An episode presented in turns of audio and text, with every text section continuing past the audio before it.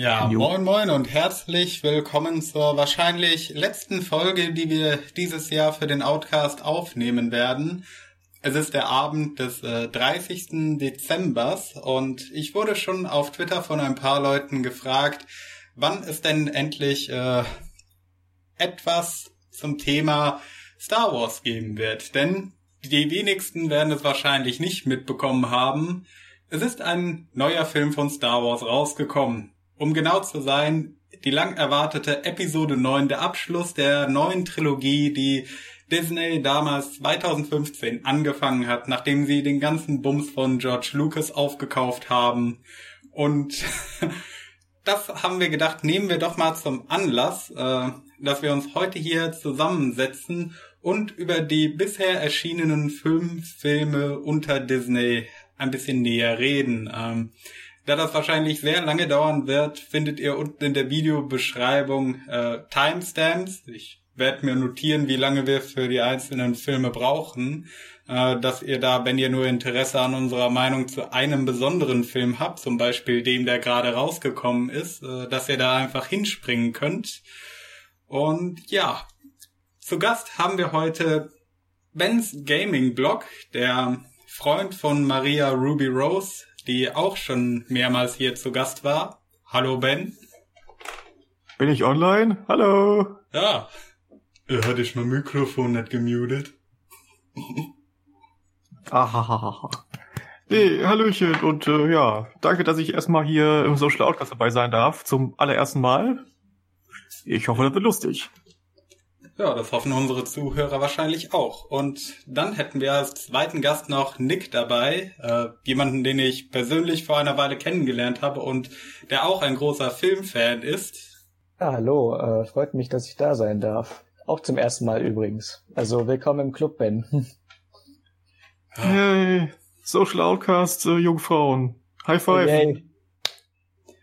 Ist doch Yay. ein guter Abschluss für das neue Jahr, zwei komplett neue Leute reinzubringen. Ja. Ich höre es aber jetzt schon in den Kommentaren, äh, wir wollen lieber die anderen Leute haben, die schon zigtausendmal da waren, nicht irgendwelche neuen Gesichter. äh, das wird lustig.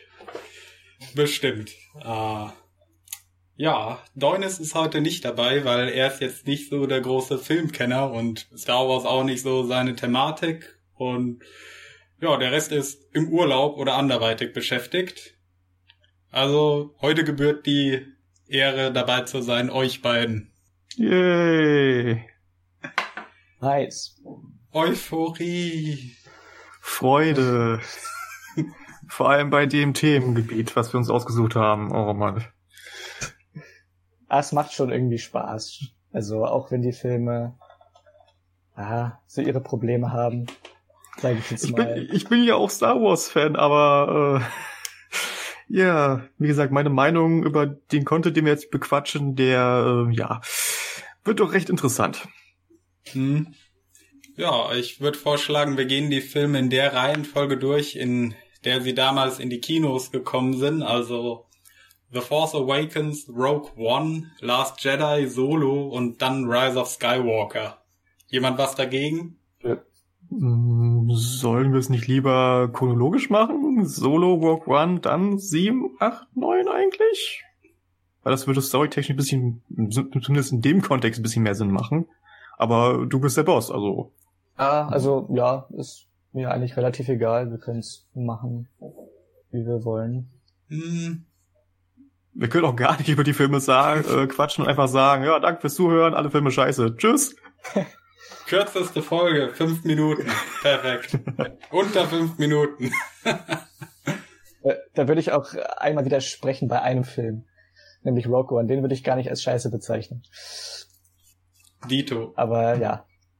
Naja, wie gesagt, Morty, entscheid du mal. Also ich wäre jetzt für eine chronologische Reihenfolge von der Story her äh, der Filme. Ähm, aber wenn du es anders machen möchtest, ist dein Podcast. Also mach, wie du willst. Ich würde es lieber nach Erscheinungsdatum machen. Und ich glaube, dieses Gespräch hätten wir vor dem Cast führen sollen.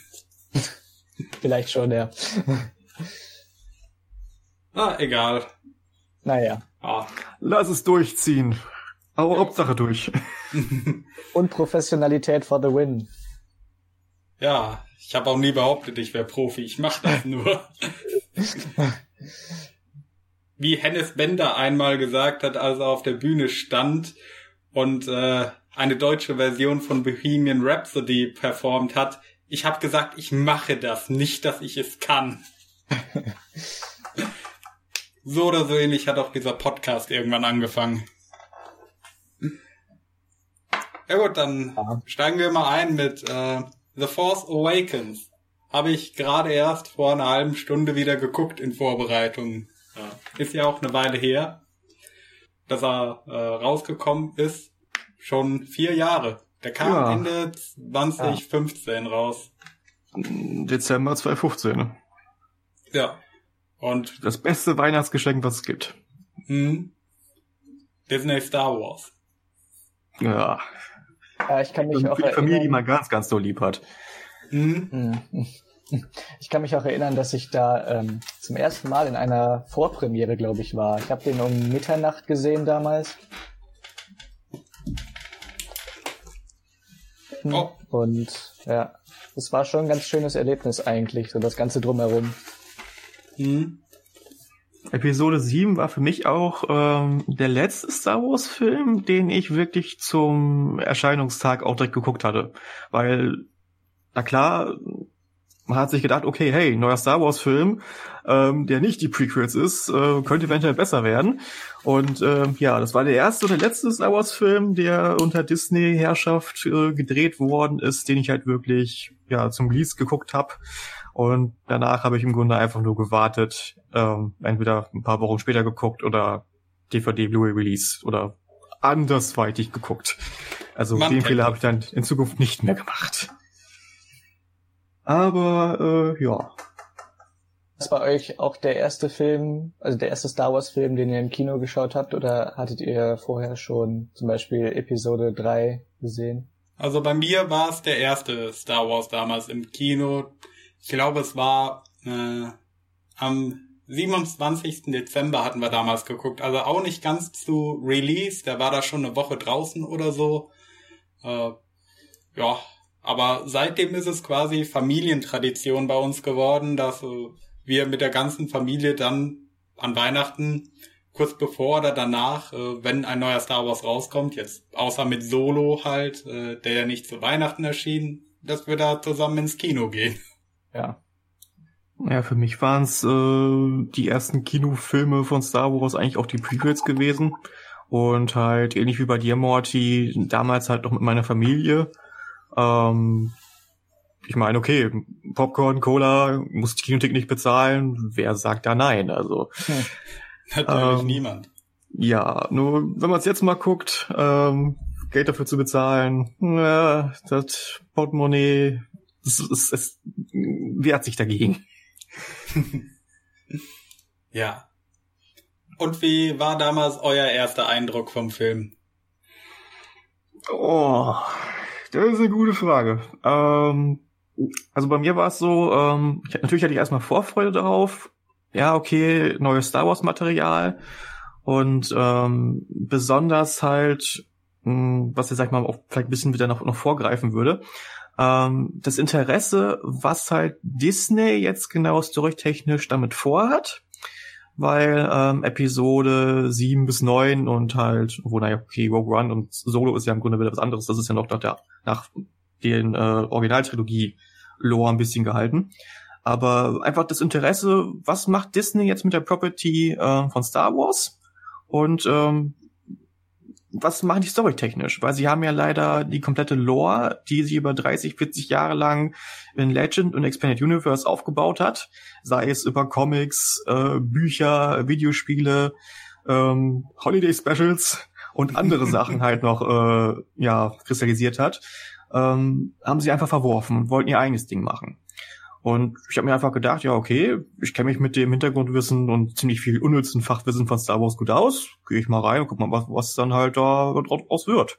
Und ähm, ja, ich bin mit freudiger Erwartung reingegangen und ähm, ja, ich bin lachend und ähm, ja, Hände vorm Gesicht wieder rausgegangen, habe einfach nur gedacht, was habt ihr, was habt ihr angestellt? Also, ähm, ohne jetzt großartig viel zu spoilern, also es wird da sagen wir auch später noch äh, wahrscheinlich noch recht äh, ja, kompakt noch irgendwie hier zum Fazit gebracht für die, die Episode 7. Also ich habe mich einfach gefühlt, als ob ich Episode 4 nochmal komplett geguckt hatte, nur immer in einer remasterten Variante mit neuen Schauspielern und ein bisschen abgeänderter Story. Also es war mhm. wirklich mhm. sehr eng an der Vorlage gehalten. Ja, das war auch mein erster Eindruck. So die erste, ja, ungefähr halbe, dreiviertel Stunde geguckt und hab mir gedacht, oh, cool. Und dann, als ich so langsam gemerkt habe, okay, wir gehen so plottechnisch wieder in die Richtung, ah, am Ende ist da diese große Waffe, die zerstört werden muss. Äh, da dachte ich mir, okay, ich weiß, wie das läuft. Danke, dass ihr die Spannung rausgenommen habt. Ja. Ähm. South Park hat ja bei den Memberberry-Episoden ja auch äh, explizit darauf gespielt, dass J.J. Äh, Abrams Nostalgie wirklich ausgemolken hat bis zum geht nicht mehr und wirklich eine totale Kopie von äh, äh, Neue Hoffnung halt hingeklatscht hat. Und die Leute haben es ja teilweise gut aufgenommen und fanden es geil. Die anderen Leute natürlich dann eher nicht so, aber wie es halt auch bei den anderen Star Wars Filmen ist, du hast wirklich so einen Graben, so 50-50, die einen feiern die anderen finden es abgrundtief scheiße. Aber ich glaube, mhm. darauf zielt auch mittlerweile so das Marketing raus. Hauptsache Buzzwords und halt Konflikt machen, damit das ja schön großartig in den Medien hochgepusht wird alles. Hauptsache halt hier, äh, ja, die Leute gucken's oder die Leute meckern drüber oder am besten Fall sogar beides. Ja, Hauptsache es wird darüber geredet und Leute hören von dem Film. Ja, ja also bei mir war es ähnlich. Ähm, wie gesagt, ich war in dieser Mitternachtspremiere, es war eigentlich ein schönes Erlebnis. Vor allem war es auch meine erste Mitternachtspremiere überhaupt war. Da kommt die Feuerwehr schon. Da wird schon erste Verletzte muss schon verarztet werden. Ja, du hast einfach einen äh, viel zu harten Hot Take gerade gemacht, deswegen ist die Feuerwehr angerückt. das mag sein. Brandgefahr. äh, nee, Gerade live könnt ihr miterleben, wie hier eine Mülltonne angezündet wird und abfackelt gerade bei mir vom Haus. geil. Lol. Einfach nur geil. ja. Ja. ja. Wenigstens ist es nicht der Internetkasten. ja, aber da ist auch nicht mehr viel äh, Fläche dazwischen. ja, richtig toll. Also wenn Ben ähm, uns ja. irgendwann im Lauf des Abends verlässt, äh, für unsere Zuhörer, dann wisst ihr, was passiert ist. Dann hat die Purge bei ihm angefangen. Ja, also wenn es gleich nochmal ähm, Blaulicht Tatütata gibt, dann äh, wisst ihr Bescheid, aber ja. Ist doch geil, ne? Oh.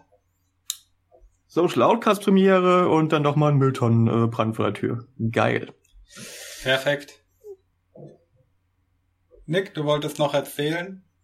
Äh, ja, genau. Also mm, ich muss auch noch mal insgesamt äh, sagen, dass ich gar nicht mal so der große Star Wars Fan bin.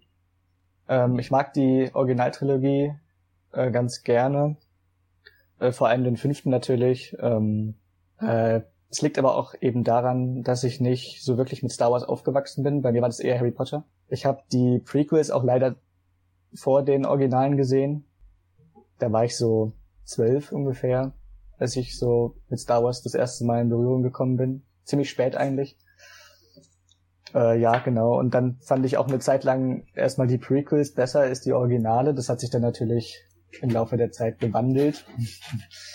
ähm, ja, genau. Und deswegen, ich war schon gespannt auf Episode 7, aber ich war jetzt nicht extrem gehypt ja, war, ging mir damals ähnlich. Auf, ja, ich habe mich einfach gefreut auf diese Mitternachtspremiere und dass es einfach ein ganz nettes Erlebnis wird.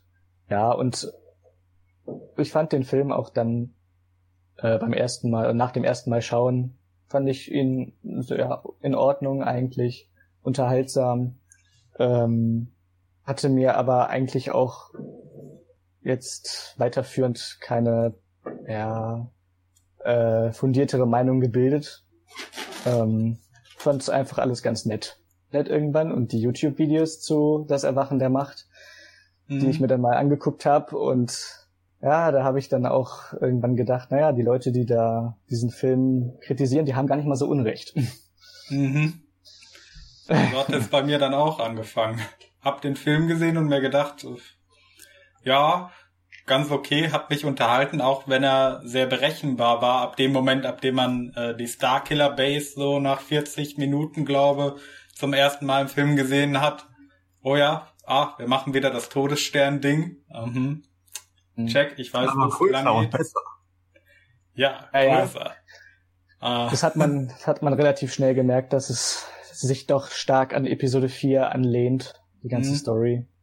Ja. Äh, Nochmal eine dumme Frage vielleicht. Äh, wir spoilern hier schon, oder? Ja. Das sollten wir erwähnen. Okay. Also für unsere Zuhörer, wir werden spoilern, jeden Film viel.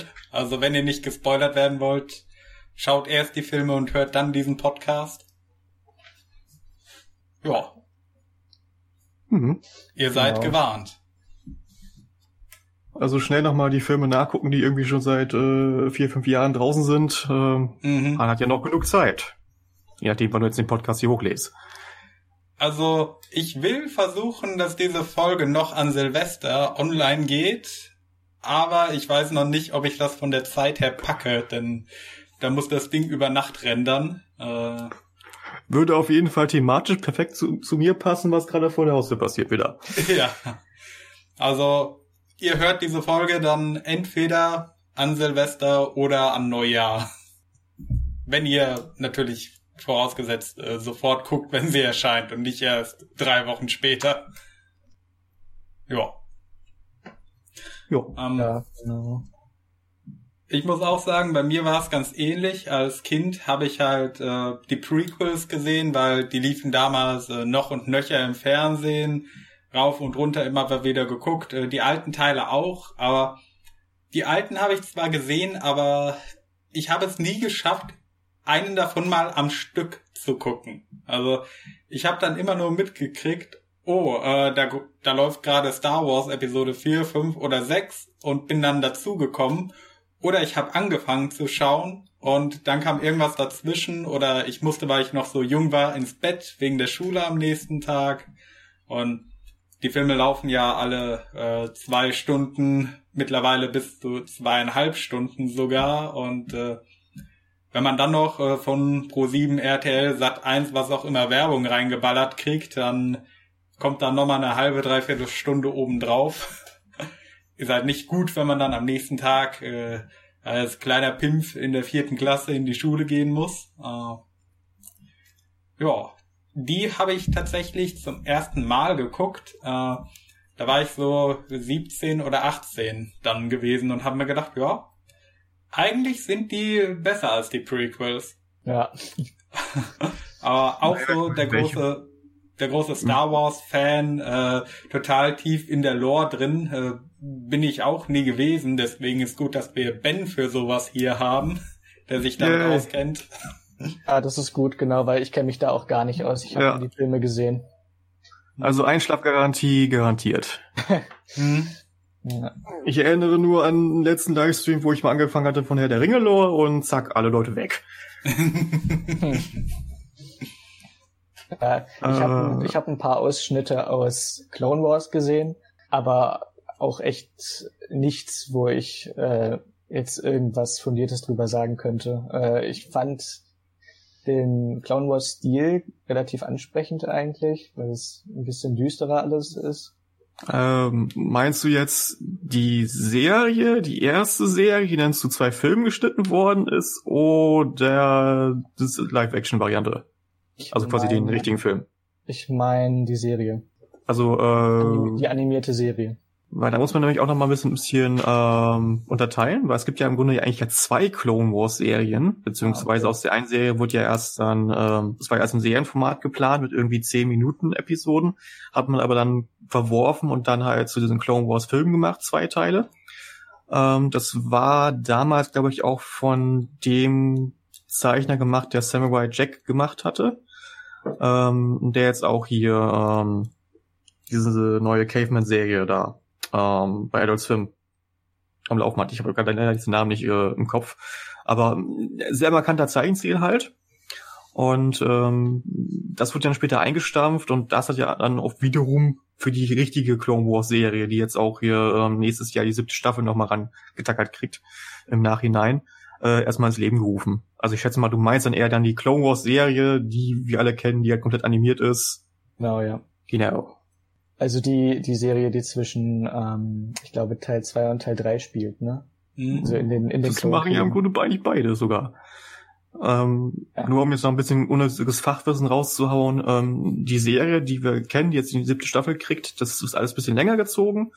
Ähm, die zweiteilige Filmreihe, die mal als ähm, Serie anfangen sollte, ähm, die rusht ziemlich äh, schnell durch die komplette Storyline durch. Also das will ich jetzt innerhalb von zwei Stunden ähm, irgendwie gefühlt, Entschuldigung, ähm, zehn Jahre äh, Clone Wars komprimiert.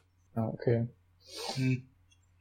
Habe ich auch nur teilweise mal gesehen, nie wirklich aktiv verfolgt. Also, was Star Wars angeht, kenne ich halt die Hauptfilme.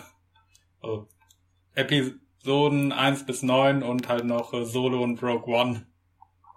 Was? Du hast nicht die zwei Ewok äh, Standalone-Filme gesehen? Nee, aber ich weiß, dass sie existieren.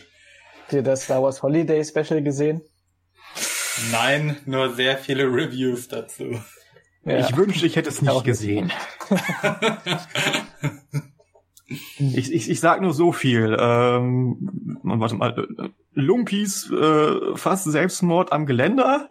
Und ähm, wie ist er nochmal? Ich, ich will mal sagen Grumpy, aber ähm, der Opa, der sich doch dann auch mal an VR-Porn reinzieht. Also ähm, ja.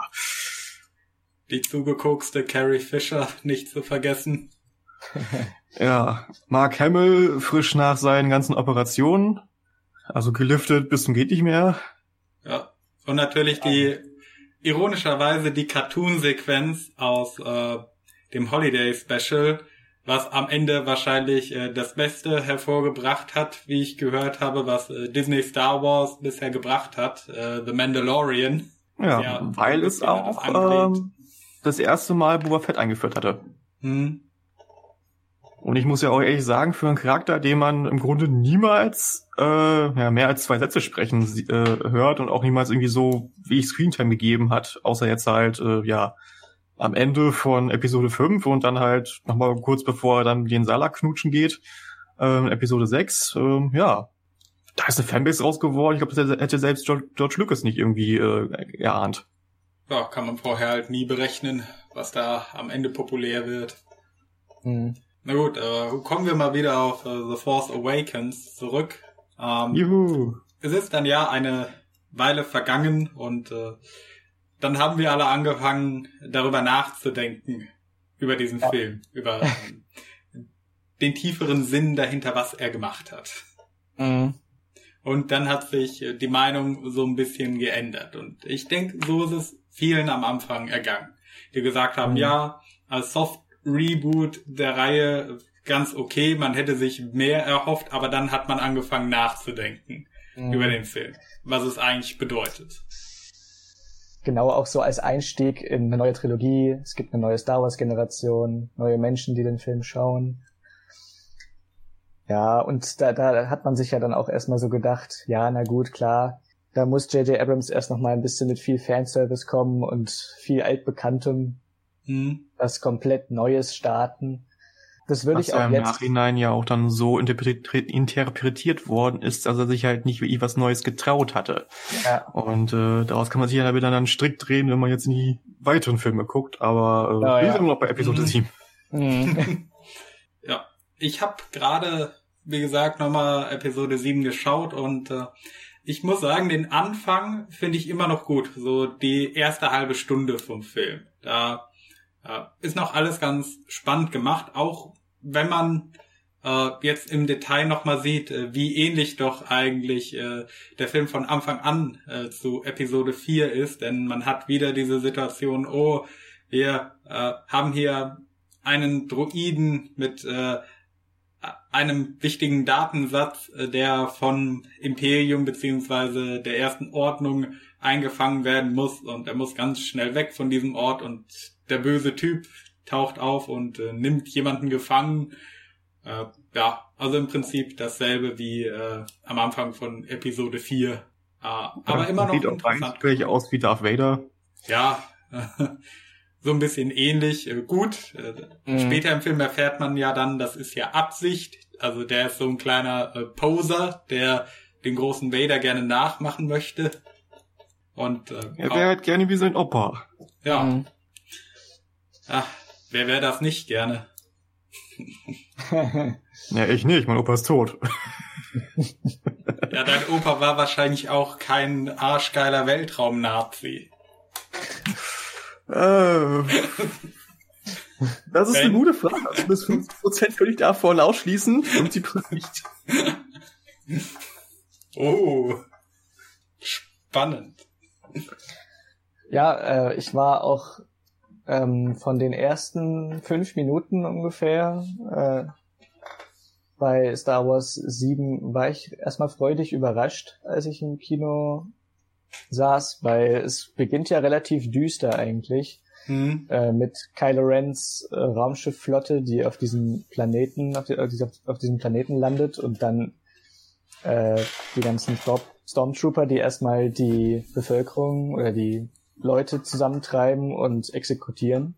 Das war relativ düster. Ja. Und Äh, äh, Finn ja als Stormtrooper, der auch äh, ja eine blutige Hand auf seinen Helm kriegt. Oh ja, das hat mir ganz gut gefallen. Ja. Äh, und hilft natürlich auch dem Zuschauer, äh, dass er nicht verwirrt ist, äh, um welchen Stormtrooper es im weiteren Lauf geht. Ja, genau, Weil da laufen ja Leute rum, die, sagen wir so, die Stormtrooper sind nicht bekannt für ihre individuelle äh, Rüstungsgestaltung. Ja. Ja, genau, das ist ja auch eigentlich so ein neues Element, das J.J. Abrams da hinzugefügt hat, dass es auch mal um einen Stormtrooper geht. Und das fand ich gar nicht so schlecht. Hm. Das hat mir Ja, auch gefallen. Ja. Aber dann kam die erste Szene, die mich so ein bisschen stutzig machte äh, im Kino. Also es war alles erstmal relativ düster, es hat mir alles ganz gut gefallen. Und dann kam eben die Szene zwischen Poe und Kylo Ren, wie sie sich gegenüber Mhm. sitzen dann. Und dann gibt's eine kurze Pause und dann fragt Poe so mit so einem sarkastischen, ja, ironischen Ton, ja, wer fängt an? Willst du anfangen? Soll ich anfangen?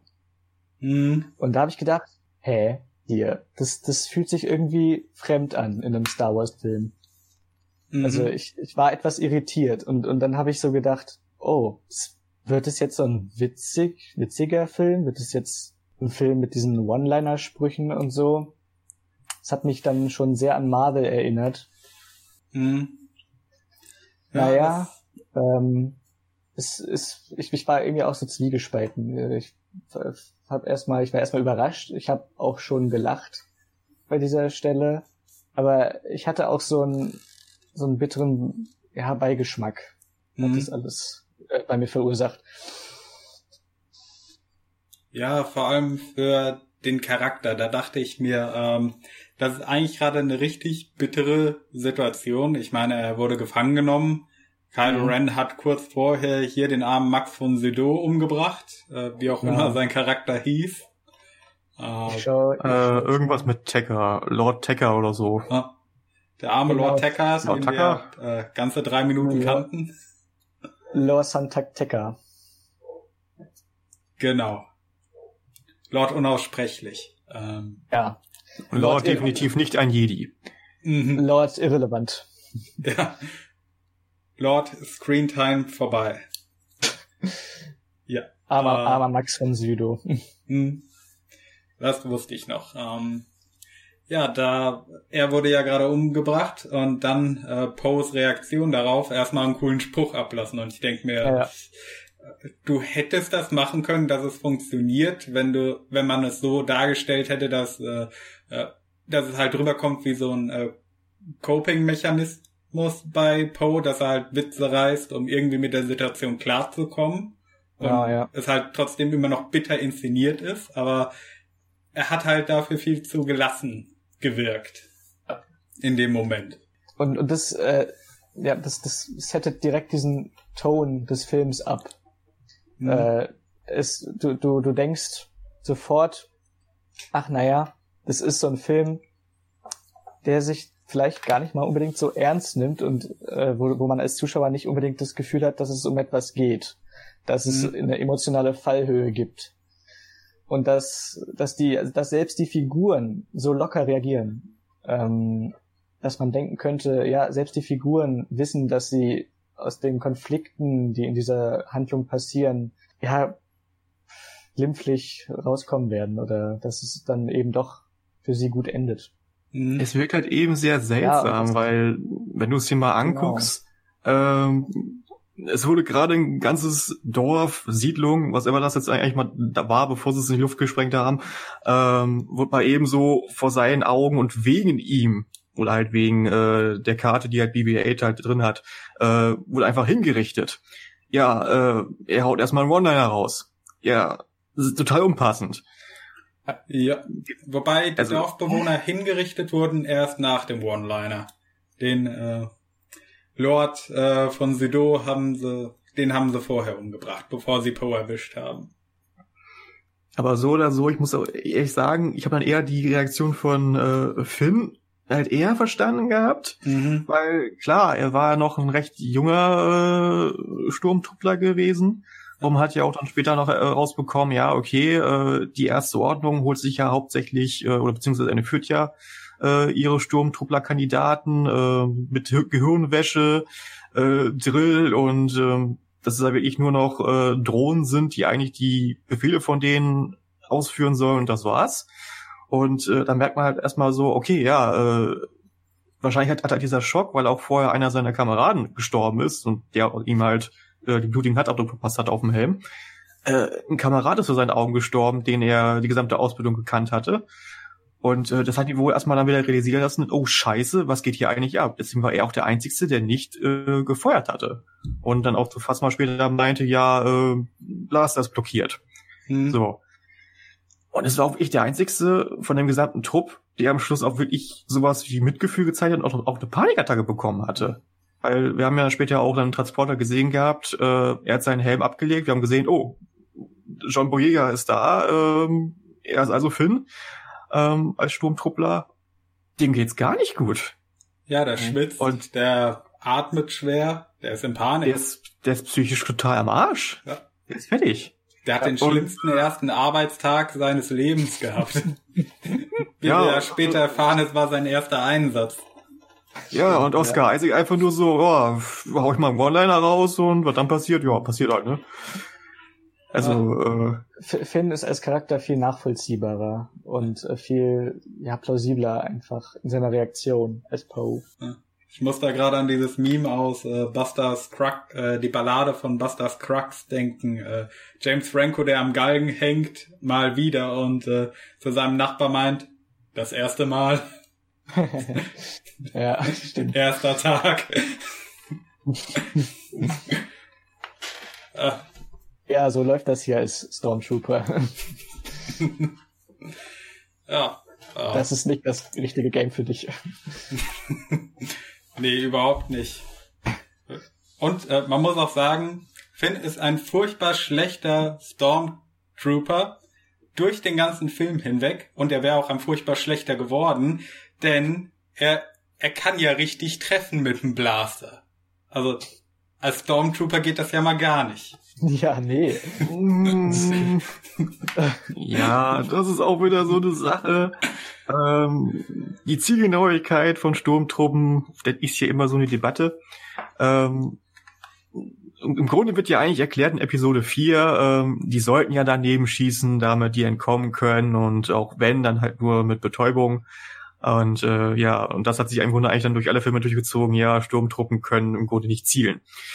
Ähm, zumindest ein Haufen unbewaffneter äh, Zivilisten konnten ja gut niedermähen, ne? Mhm. Ähm, aber ja, also auch in späteren Filmen hat anscheinend Finn auch irgendwie keine moralischen Implikationen, massenweise ehemalige Kameraden von sich oder halt andere Leute, die halt gehirngewaschen sind und einfach nur da Mitläufer sind, äh, abzuknallen ohne Ende. Also ja. Macht er ja auch äh, schon am Anfang vom Film, als er äh, zu Poe sagt, ich will hier raus, äh, ich besorg dir ein Schiff und dann erstmal den ganzen Hangar über den Haufen ballert. Schlechter Sturmtruppler, sehr guter Rebell. Ja. ja, da, also durch diesen ersten Einsatz könnte man quasi sagen, wurde Finn geredpillt und hat dann etwas gegen die anderen NPCs unternommen. um ihn herum. Hm. Ah ja. Politische Debatte auch eine schöne Sache bei diesem Film. Nur weil er schwarz war?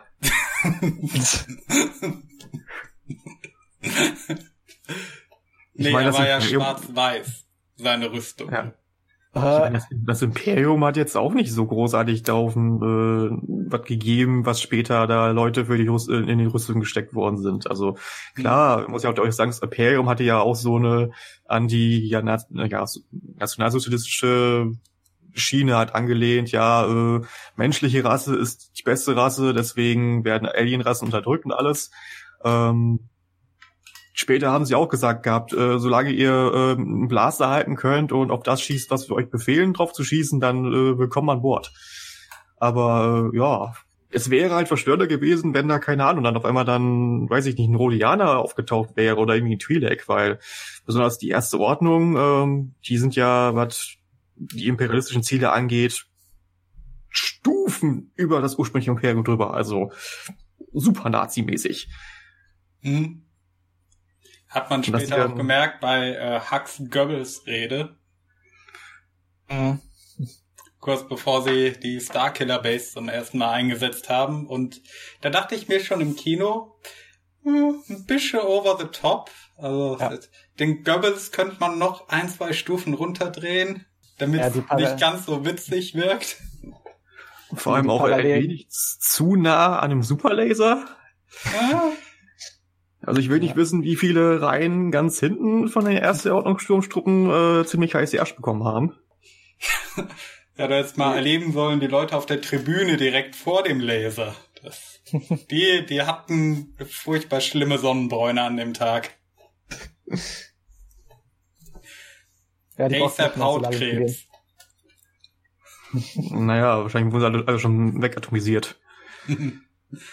Obwohl man dazu ja sagen muss, ähm, anscheinend sind ja so Superlaserwaffen total harmlos, wenn du halt nicht irgendwie in dem Fokussierungsstrahl mit drin bist. Ähm, weil im ursprünglichen Todesstern konnten ja auch irgendwelche zwei Leute das Ding da von ein paar Meter Entfernung fernsteuern beziehungsweise kontrollieren und mhm. ähm, ja, hatten halt einfach nur einen Sichtschutz, um nicht zu erblinden. Aber ansonsten, Superlaserstrahl, was soll's? Passt schon. Ist ja nicht schädlich. Ja. Ah, Aber ja, sagen, die, die so, du zuerst. Äh, die Parallelen zum Nationalsozialismus waren in Star Wars ja immer schon latent vorhanden. Also bei, ja, ich, ich weiß nicht, bei den, bei den Originalen auf jeden Fall subtiler als mhm. jetzt bei Episode 7. Aber ja, genau, also bei Episode 7 sind sie wirklich echt äh, sehr stark vorhanden. Vor allem sehr also überzeichnet. Ja, das genau, geht schon also, mehr so in Richtung Starship Troopers Niveau. Mhm. Es ist schon, ja, ja, es ist schon fast eine, genau so eine Satire wie, wie von Paul Verhoeven. Mhm. Äh, es ist, ja, es geht schon fast ins, ins Comichaft überzeichnete rein. Ja. Hätten sie doch lieber noch einen zweiten Teil von Spaceballs machen sollen. Ja, stimmt. Vor allem, Spaceballs wenn wir dann auch 2 auf der Suche nach noch mehr Geld. das hätte sogar zu Disney gepasst. Mhm. Ach, wäre es nicht nur ein Social Media Stand gewesen, das wäre so geiler Film geworden. Mhm. Gewesen auch. Mhm. Ja. Ja, und was den Anfang noch angeht, ähm, rückblickend muss ich sagen, dieser Moment, wo Poe und Finn zusammen dann äh, im Raumschiff saßen und vom Raumschiff geflohen sind, äh, also vom Zerstörer der ersten Ordnung, das war einer der besten Charaktermomente. so, die Art, wie beide halt äh, sich miteinander austauschen, äh, kennenlernen unter dieser Stresssituation und äh, also da hat man richtig eine Chemie gespürt. Ja, genau. Ja, das ist auch das, diese typische J.J. Abrams Herangehensweise, dass sich Charaktere in einer sehr chaotischen und stressigen Situation kennenlernen. Also dieses, dieses typische Pacing. Mhm. Also hat auch Dynamik gemerkt. Ja. Leider nur im Laufe des Filmes wird dann die Dynamik dann erstmal auf Eis gelegt und mhm. äh, ja, erst am Schluss dann so, oh hey, da bist du ja wieder. Was ist passiert? Äh, ja, weiß ich nicht. Bin einfach ja, da. Wurde nie erklärt. Äh, denn sie stürzen ja zunächst mal auf Jakku ab, äh, dem Planeten, auf dem man zu Anfang auch war, wo der Druide BB-8 immer noch mit der Karte unterwegs ist in der Wüste. Und ähm, das muss ich sagen, war für mich der Punkt, wo der Film so die komplett falsche Richtung für mich angenommen hat. Äh, dieser Moment, als äh, Finn dann in der Wüste aufwacht, wahrscheinlich mit dem Rettungsschirm irgendwo gelandet ist und in der Ferne Rauch sieht vom abgestürzten Schiff und als er hinkommt, versinkt das Ding schlagartig im Boden. So, keine Ahnung, als hätte irgendwas unter dem Sand das Ding gepackt und runtergerissen. So. Äh, mhm. Hat du einfach Glück gehabt und die einzigste Stelle in der Wüste gefunden, wo Treibsand ist. Also. Ja, genau. Also hätte ja ruhig so sein können, dass Finn halt Glück hat, nicht in dieser Treibstand, äh, Treibsandstelle zu landen. Äh, aber ich hätte es dann besser gefunden, wenn man sagt, oh, er ist weit davon entfernt und äh, das Ding versinkt so langsam und er kommt nicht rechtzeitig hin. Und mhm. dann explodiert das Ding irgendwie und äh, Poes Jacke findet er dann in den Trümmern oder so, die rumliegen. Oder kann die nur noch aus dem Treibsand fischen oder so. Und ja, da war halt so der Punkt, wo ich mir dachte, äh, das ist das Erste, was ich ein bisschen unlogisch im Film fand. Und auch die Stelle, äh, wo ich dann sagen musste, ja, hier ist, hier hat der Film für mich eine falsche Richtung angenommen, weil man diese beiden Figuren wieder voneinander getrennt hat. Vor allem meine Augen sind ja erstmal aufgeblitzt gehabt, äh, wo ich gemerkt habe, oh, Augenblick mal, das ist ja Jakku. Weil ähm, Jakku ist ja ein Legend bzw. Expanded Universe äh, ein extrem wichtiger, wichtiger Planet. Ähm, bevor ich die Leute jetzt wieder abschalten, weil es wieder zu langweilig wird, weil ich jetzt so viel äh, Star Wars so raushaue, vielleicht mal so zwei, drei Minuten nach vorne springen. Ähm, Jakku ist nämlich ähm, quasi so der äh, letzte Stand gewesen. Das ist der finale Kampf zwischen der äh, Rebellenflotte und halt den Resten des Imperiums. Ähm, nach Episode 6 und halt dem vermeintlichen Tod des Imperators. Spoiler. Zwinker, zwinker. Ähm, gab es ja äh, den hier Contingency-Plan, beziehungsweise äh, Operation Einäscherung das ist jetzt mal auch ein bisschen auszuführen, ähm, der ultimative Plan gewesen, falls halt der Imperator bzw. Imperium gegen die Rebellion verliert und der Imperator auch sterben sollte, was wir ja wissen, was ja nicht, nicht passiert ist, mhm. ähm, sollte halt ultimativ dafür sorgen, dass halt jeder Fleck an ähm, ja, Rebellionsgedanken ausgemerzt werden sollte und ähm, im Grunde jeder Planet sollte halt durch eine riesige Flotte imperialer Streitkräfte halt komplett platt gemacht werden. Ähm, das ging, sag ich mal, eine Weile wohl so gut, äh, bis halt auf Jakku. Ähm, Jakku war aber ein spezieller Planet gewesen, wie schon gerade gesagt. Ähm, da befand sich nämlich unter anderem auch ähm, eine geheime Sternwarte des Imperators, ähm, der schon Jahre zuvor ähm, das eigentlich in Auftrag gegeben hatte, weil sein ultimativer Plan war ja gewesen, ähm, den unbekan das unbekannte Gebiet äh, in der Galaxie äh, zu kartografieren und da halt einen speziellen Planeten oder eine Konstellation zu finden, weil da ist wohl etwas sehr Interessantes gewesen, was ich jetzt erstmal nicht spoilern möchte. Mhm. Ähm, und äh, ja, das war halt dann im Grunde einfach nur da, da gewesen, halt äh, das zu erkunden, weil Jakku war halt auch am Rand halt dieses unbekannten Raums gewesen. Also von der Position des Planeten her eigentlich optimal. Und es war halt ein Wüstenplanet, nicht viel großartig los gewesen, also hatte man halt seine Ruhe, da um halt geheime Machenschaften halt äh, zu planen. Ähm, was allerdings Jakku nochmal besonders macht, wie gesagt, der letzte Kampf von halt Imperiumstruppen und halt Rebellentruppen hat da stattgefunden gehabt. Ähm, mit den letzten Resten des, ja, der imperialen Armee. Danach, wo es halt im Grunde alles dann zersplittert und man hatte halt diese ganzen äh, Warlord-Fraktionen, wo halt die ganzen Moffs äh, Rogue gegangen sind und halt ihr eigenes Ding gemacht haben. Ähm, und das Gute ist ja auch, Jakku hätte ja auch eigentlich komplett äh, explodieren sollen, weil der Planet nämlich auch nochmal so als finale Abschluss halt dieser Einäschungstaktik ähm, die kompletten Truppen der Rebellion und vom Imperium platt machen sollte, weil ähm, ja aus Gründen, die man dann, sag ich mal, dann später in den Filmen und in der Lore wieder reinbekommt, die Disney jetzt äh, halt rausgebracht hatte, ähm, zwar auch in der Expanded Lore beziehungsweise Legends, aber ähm, ja, Planet existiert zum Glück noch, sei es jetzt in Legends und auch jetzt in der Disney Lore und äh, ja, Deswegen ja. ist Jakku halt bei mir, sind die auch ein bisschen weiter aufgegangen, aber dann noch recht schnell wieder zugegangen, weil ich gemerkt, gemerkt habe, oh, okay, nee, doch nicht, falscher Alarm.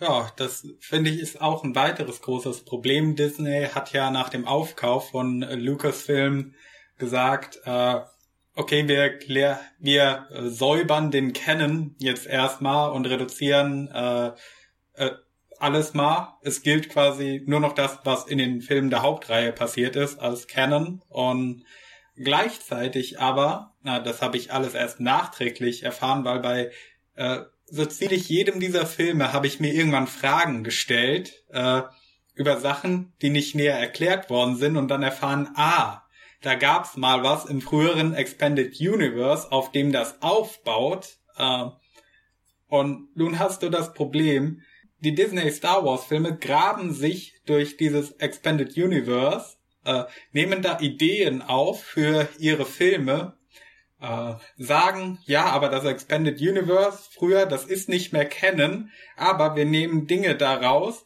die man als Unerfahrener äh, nur wirklich verstehen und zuordnen könnte, wenn man dieses Universe kennt. Ja, die reißen sich im Grunde die Filetstücke raus und äh, ja, wie ist der Kontext? Ja, keine Ahnung. Kauft das Bildband oder unser Kompendium, was rein zufällig zum Start des neuen Filmes rauskommt, der im Grunde alles erklärt, was in den Filmen passiert. Und das ist ja. eine Taktik, die äh, da, da kriege ich Kopfschmerzen von. Ja. Mhm. Macht Aber eure Hausaufgaben, Kinder, sonst versteht ihr unsere Filme nicht. Ja, Wie, ihr versteht die Lore vom Film nicht? Hier, kauft erstmal für 30 Dollar das Buch, das ist erklärt. Ganz typische Disney-Taktik, also überrascht mich überhaupt nicht. Hm. Furchtbar. Aber es gilt natürlich nur, was in den Filmen passiert. Und was Disney ja, ja. rausbringt. Das, das, was vorher kam, auch wenn man sich darauf beruht, das gab's nicht. Hm. Ist ein bisschen so wie mit Altem und Neuen Testament. Ja. ja. Und äh, auch ähm, kommen wir mal auf einen anderen wichtigen Charakter, Ray.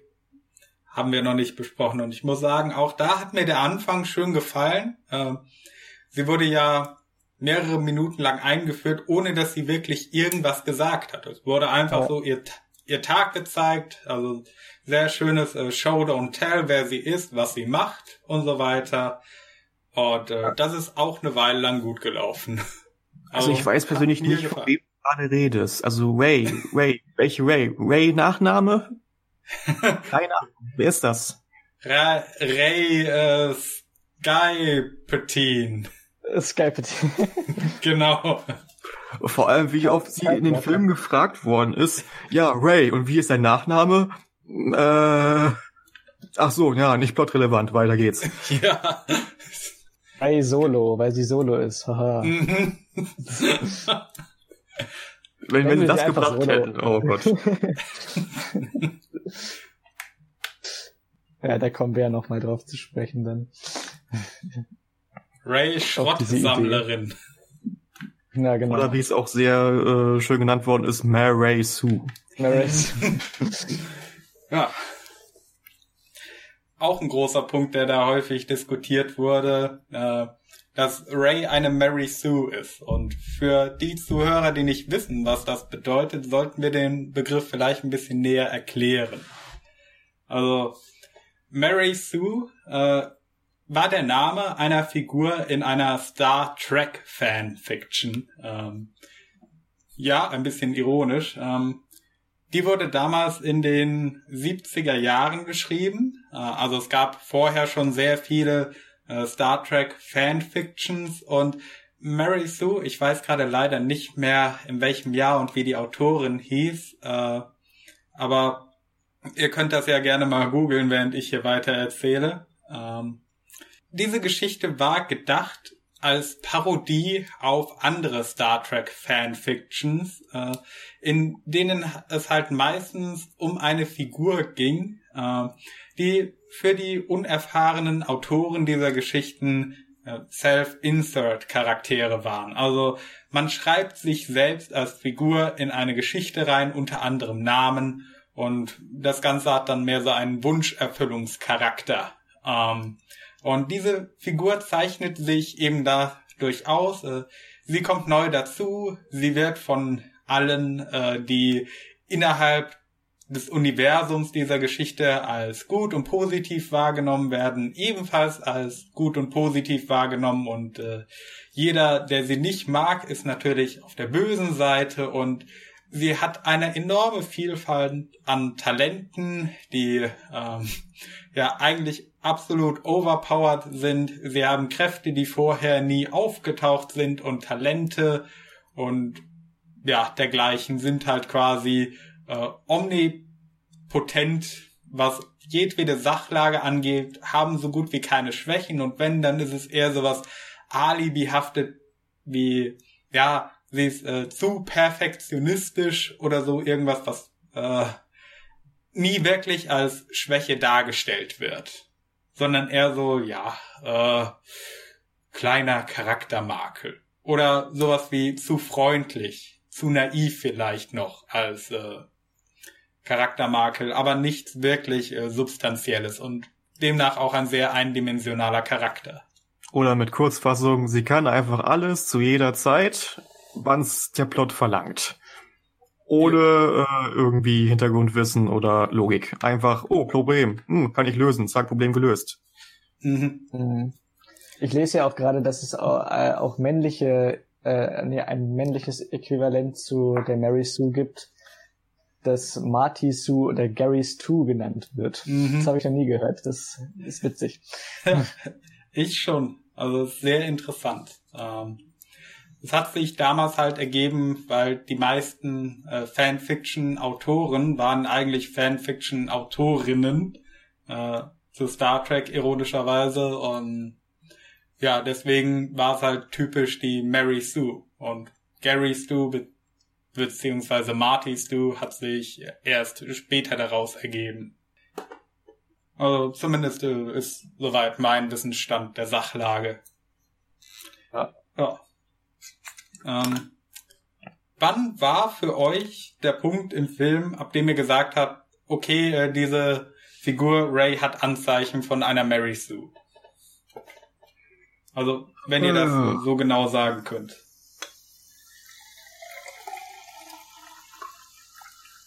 Hm, das ist eine gute Frage.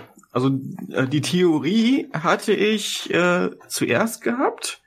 Ähm, da greife ich jetzt ein kleines Stückchen nach vorne, ähm, Verfolgungsjagd äh, im Millennium Falcon, wo sie im Grunde noch nie in ihrem Leben einen koreanischen, äh, koreanischen Frachter halt gesteuert hat oder generell ein Raumschiff und äh, zack, kann sie perfekt fliegen, weiß genau, wo alles ist. Oh nein, ein Problem mit dem äh, Hyperraumantrieb. Äh, was mache ich? Okay, ropfe ich einfach da irgendwas raus, zack, Problem gelöst. Ähm, fertig.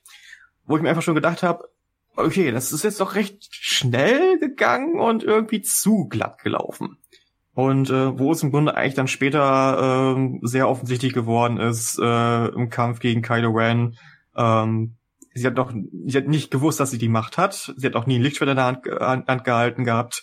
Äh, ja, kann sich im Grunde gegen jemanden äh, ja verteidigen und auch sogar overpowern und fast besiegen, ähm, der das gelernt hat seit klein auf ähm, der einen der besten, naja, hellen Seite Lehrmeister hatte und dann auch den, der dunkle Seite Lehrmeister im Grunde eigentlich.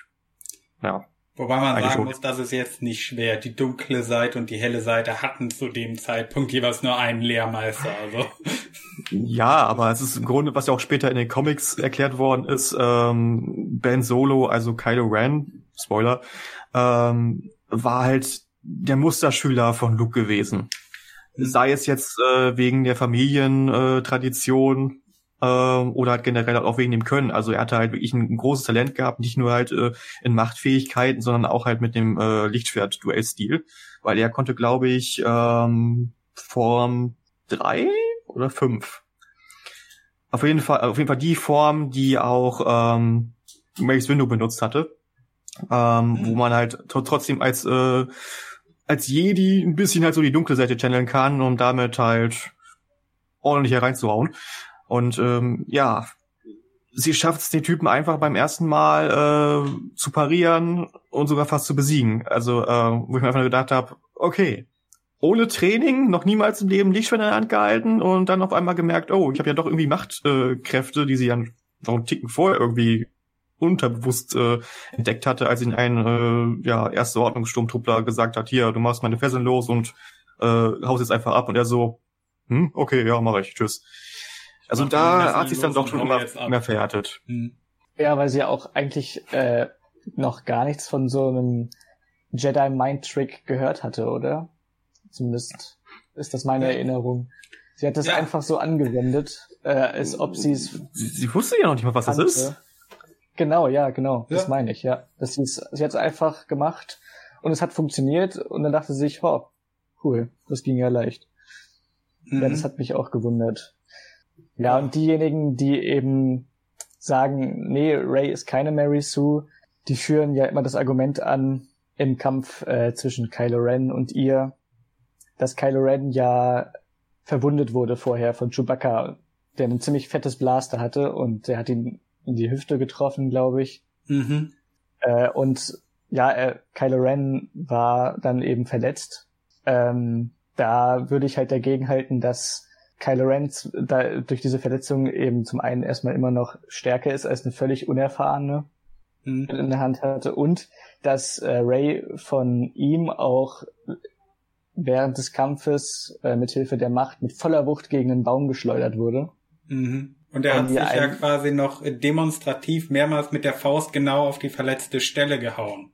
Genau, ja. Also, also ich weiß nicht genau, was die Intention war, um zu zeigen, ah, hier, also quasi um den Zuschauer dran zu erinnern, ah, hier ist verletzt, wenn da Blut in den Schnee tropft oder äh, in Universe quasi, um sich wütender zu machen für den Kampf, sich anzuheizen mhm. oder so. Ich hätte auch eher letzteres. Ja, würde ich auch eher tippen, also wahrscheinlich mhm. beides. ja, um, genau. Ja, also diese, dieser, dieser Stoß hätte sie auch eigentlich ohnmächtig werden lassen. Plus, äh, äh, er hatte ja auch die Fähigkeit gehabt, sie quasi mit der Macht auszunocken. Hat er, glaube ich, ja. zweimal im Film auch sogar geschafft gehabt. Mhm. Also, äh, mhm. Schon bei der Gefangennahme. Vor allem, wir haben ja auch äh, Machtkräfte gesehen, die vorher eigentlich noch nicht so bekannt waren, beziehungsweise noch nicht gezeigt worden sind. Einmal äh, konnte er ja den äh, Blasterschuss in der ähm, Luft einfrieren und dann halt später dann loslassen wieder. Mhm. Und äh, ja, okay, ich meine, okay, äh, in ihren Kopf eindringen mit halt äh, Mindtrick. Das kannte man ja schon vorher auch, aber jetzt nicht so extrem für, auf der dunklen Seite. Und ja, er hat sich auch mehrmals dann einfach mit der Macht einfach rausgenockt. Also, jetzt...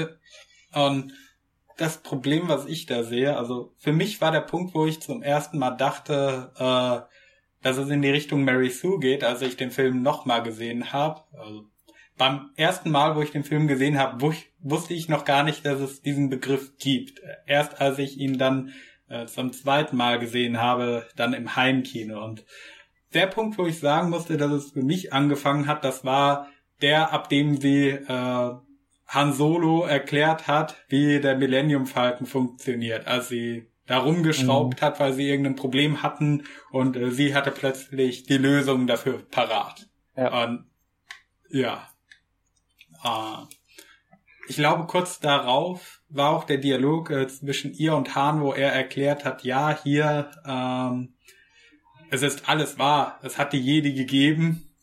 Und da dachte ich mir schon im Kino, what the fuck, es sind 30 Jahre oder so vergangen, soweit ich weiß. Und die Jedi sind quasi schon im Sand der Zeit irgendwo verschollen. Vor allem, ja. es gab sogar einen aktiven Jedi-Orden, den Luke gegründet hat.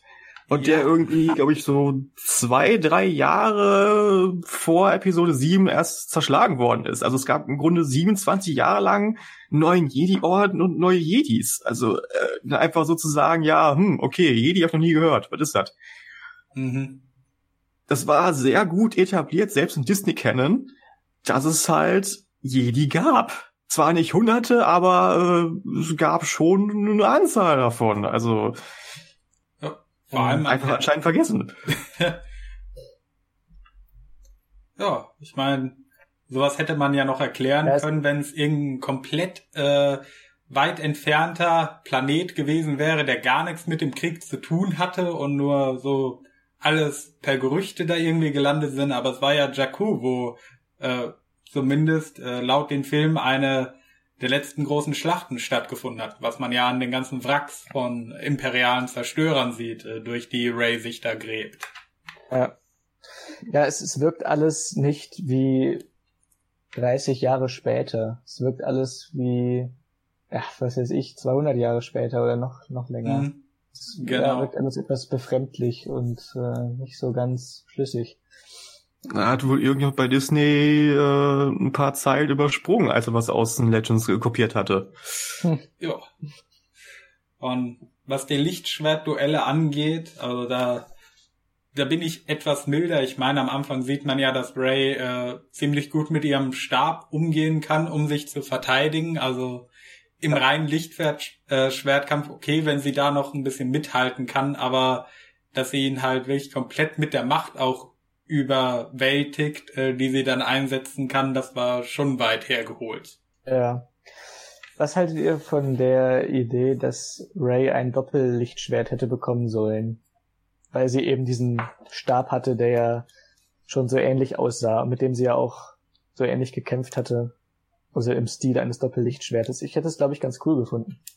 Mm, es war ja auch äh, Fantheorien äh, mäßig auch so angedacht, dass halt den Stab, den sie hat, äh, dass er doch sehr starke Ähnlichkeit hat zu einer Lichtschwertlanze, äh, die irgendein uralter Sith Lord mal hatte. Ähm, aber dann im Grunde im nächsten Film äh, Stab, Lichtschwert, äh, ja, keine Ahnung, nö, weiter. Ja. Ähm, ah. Und das, das dann wieder dann äh, das sie in dem Film hatte, das ist ja auch nicht irgendein dahergelaufenes. Ja, äh, genau. Das hat sie ja bekommen, das war das, dass äh, Luke verloren hat in Episode 5, äh, als er äh, den Kampf gegen Darth Vader verloren hat und ihm die Hand abgetrennt wurde und das Schwert irgendwo aus den Wolken gefallen ist. Ah, dazu gibt's eine super tolle Lore-Geschichte, die ich jetzt mal raushauen möchte. Gerne. Und zwar ähm, kann man im Grunde die Geschichte von, ähm, also das ursprüngliche Schwert von Anakin Skywalker, kann man nicht erzählen ohne Luke mit zwei U. Uh. ähm, okay. Ja. Und zwar in Legends war es nämlich so gewesen, ähm, nach dem Duell mit Vader äh, in Bespin ähm, hat halt ein Uknaut das Schwert und ähm, die abgetrennte Hand von Luke gefunden gehabt. Ähm, Vader natürlich äh, danach gesucht, weil einerseits wollte er natürlich sein altes Lichtschwert wieder haben und ähm, der Imperator befiehlt es. Ähm, auf jeden Fall wiedergefunden. Äh, Ugnaut wollte damit handeln. Ähm, ja, Vader hat den Ugnaut umgebracht und hat dann äh, dem Imperator schön ähm, in, ich weiß nicht, ob es Kolto war oder irgendwas anderes, ein Bagda-Behälter, dann die abgetrennte Hand gegeben und das Lichtschwert. Und äh, ja, Imperator natürlich so, oh, ich habe damit Pläne und das glaube ich auf ein geheimes Lager oder Anwesen, Forschungslabor etc., Klonungsanlage auf Biss gebracht. Und ähm, dann hat er sich da einen Luke-Klon rausgezüchtet gehabt. So, allerdings ein Luke-Klon mit zwei U, weil man sollte den ja auch unterscheiden. Ähm, der hat dann später äh, gegen den echten Luke Skywalker gekämpft gehabt, wurde dann auch nicht von ihm besiegt, sondern von jemand anderem, der ähm, eigentlich ein sehr wichtiger Charakter gewesen wäre, und zwar ähm, hier Mara Jade. Äh, Mara Jade ist, um die kurz nochmal zu sagen, ist ähm, eine ähm, ja, rechte Hand von Palpatine gewesen, beziehungsweise Imperators gewesen. Ähm, und war halt, so wie die Inquisitoren, ähm, immer halt dran, für ihn halt spezielle geheime Aufträge zu äh, ja, erledigen, ab und zu vielleicht mal äh, ja ein Attentat auf Vader zu planen, weil man könnte sich ja trotzdem immer noch mal verbessern. Also super tolles ähm, Bossverhältnis, was er da hatte mit dem Imperator auch. Ähm, was man halt so macht. Das, das ist doch ja, ganz ähm, täglich ähm, auf der Arbeit heutzutage, dass dein Chef Auftragsmörder auf dich ansetzt. In der freien ja, Wirtschaft vor allem. Ja. Ist ja auch bei Vader nicht nur bei einmal geblieben. Ich glaube irgendwie 20, 30 Mal gefühlt. Ähm, aber das Wichtige war halt Mara Jade, ähm, wurde später auch äh, der Love Interest von Luke und ist auch später äh, die Frau von ihm geworden. Und ähm, in Legends war es dann so gewesen, Mara Jade hatte halt diesen ja Imperativ irgendwie im Kopf eingepflanzt bekommen vom Imperator, bring Luke Skywalker um. Und ähm, sie war eine Zeit lang undercover gewesen und ähm, wo es dann, dann später dazu gekommen ist, echter Luke kämpft gegen äh, geklonter Luke, der übrigens mit dem ursprünglichen Anakin Skywalker Lichtschwert gegen ihn gekämpft hatte, ähm, hat sie halt einfach das ausgetrickst und sich gedacht, okay, ich muss Luke Skywalker umbringen, aber der Klon ist ja Luke Skywalker. Also hat sie halt den äh, geklonten Luke umgebracht und hat dann dadurch halt diese Kontrolle vom Imperator, dass sie in den Kopf gepflanzt hatte, ist weggefallen. Sie konnte dann machen, was sie wollte. Hat später Luke geheiratet und Luke hatte an, im Vertrauen ihr auch später den äh, das Lichtschwert von Anakin Skywalker übergeben gehabt. Also in Legends Lore ist eigentlich das, Licht, das, das Lichtschwert, ähm, was Ray da in der Box gefunden hatte, wäre eigentlich bei Lukes Ehefrau gelandet später. Und ähm, ja, die haben wir aber niemals kennengelernt und auch niemals erwähnt. Also schätze ich mal, hat Disney einfach gesagt, was, Luke hatte, hat niemals eine Frau gehabt auch dadurch die resultierende Kinder, äh, nö, ist nicht passiert. Tschüss. Ja. Hm, interessant. Also mit anderen Worten, wieder halt ähm, lore-technisch eine Chance, die hätte, hätte man sehr gut ausbauen können, aber wo Disney sich einfach gesagt hat, ach, packen wir es einfach in eine Box rein, sie findet das Ding da, liegt einfach da, weil, äh, ja, keine Ahnung. Klären wir im nächsten Film. Hm, ja. Was man dann halt eigentlich nie geklärt hat. Ja. Also wir, wir, wir tun so, wir, wir tun so, als würden wir es euch vielleicht im nächsten Film erklären. Es wird, es wird so, es, es wird suggeriert. Äh, ah, im ja. nächsten Film, ja, später, später. Guckt, guckt erstmal weiter und bezahlt dann für den nächsten Film. Da wird es ja, vielleicht erklärt. Das ist eine Geschichte für einen anderen Tag. Der niemals genau, ja, kam. Das, das, sagt sie ja, ja. auch, ne? Hm. Das sagt sie ja auch. Hört auf den orangen weiblichen Yoda-Verschnitt. Ja, genau. Mit den Armen. Genau, so heißt sie, ja. Das ja. sagt sie literally in diesem Film. Ja. Das ist eine Geschichte für ein anderes Mal. Ja. Ich fand es cool, äh, beziehungsweise ich fand es sehr witzig, als ich mitgekriegt habe, äh, im englischen Sprachraum hat sie den Spitzna äh, Spitznamen Butthole Eyes bekommen, da ihre Augen halt schon aussehen wie ein paar Anüsse. Es passt halt einfach. ja. Na. Also sie hat auch dann echt nicht mehr wirklich viel gemacht in den nächsten Filmen, ne? Also sie war halt in Episode 7 relativ prominent zu sehen, aber später dann nicht mehr wirklich. Ja, in den folgenden Filmen hatte sie ja quasi nur Cameo-Auftritte. Ja. So, ja. Oh, ja, Episode nicht 8. Mal, äh, nur als Hologramm. Ja. ja. Episode 8, oh, sie, äh, sie muss hier, was war's, ein Gewerkschaftsdisput äh, beheben. ja, wer kennt es nicht? Das macht man immer mit der Kanone. Genau, ja. Es das, ist halt immer so ein Feuer, Feuergefecht mit der Gewerkschaft. Ja, das. Die sind hartnäckig. So, Die sind einfach zu hartnäckig. Äh, Kinder der 1920er will remember. Klassenkampf war hart damals. ja.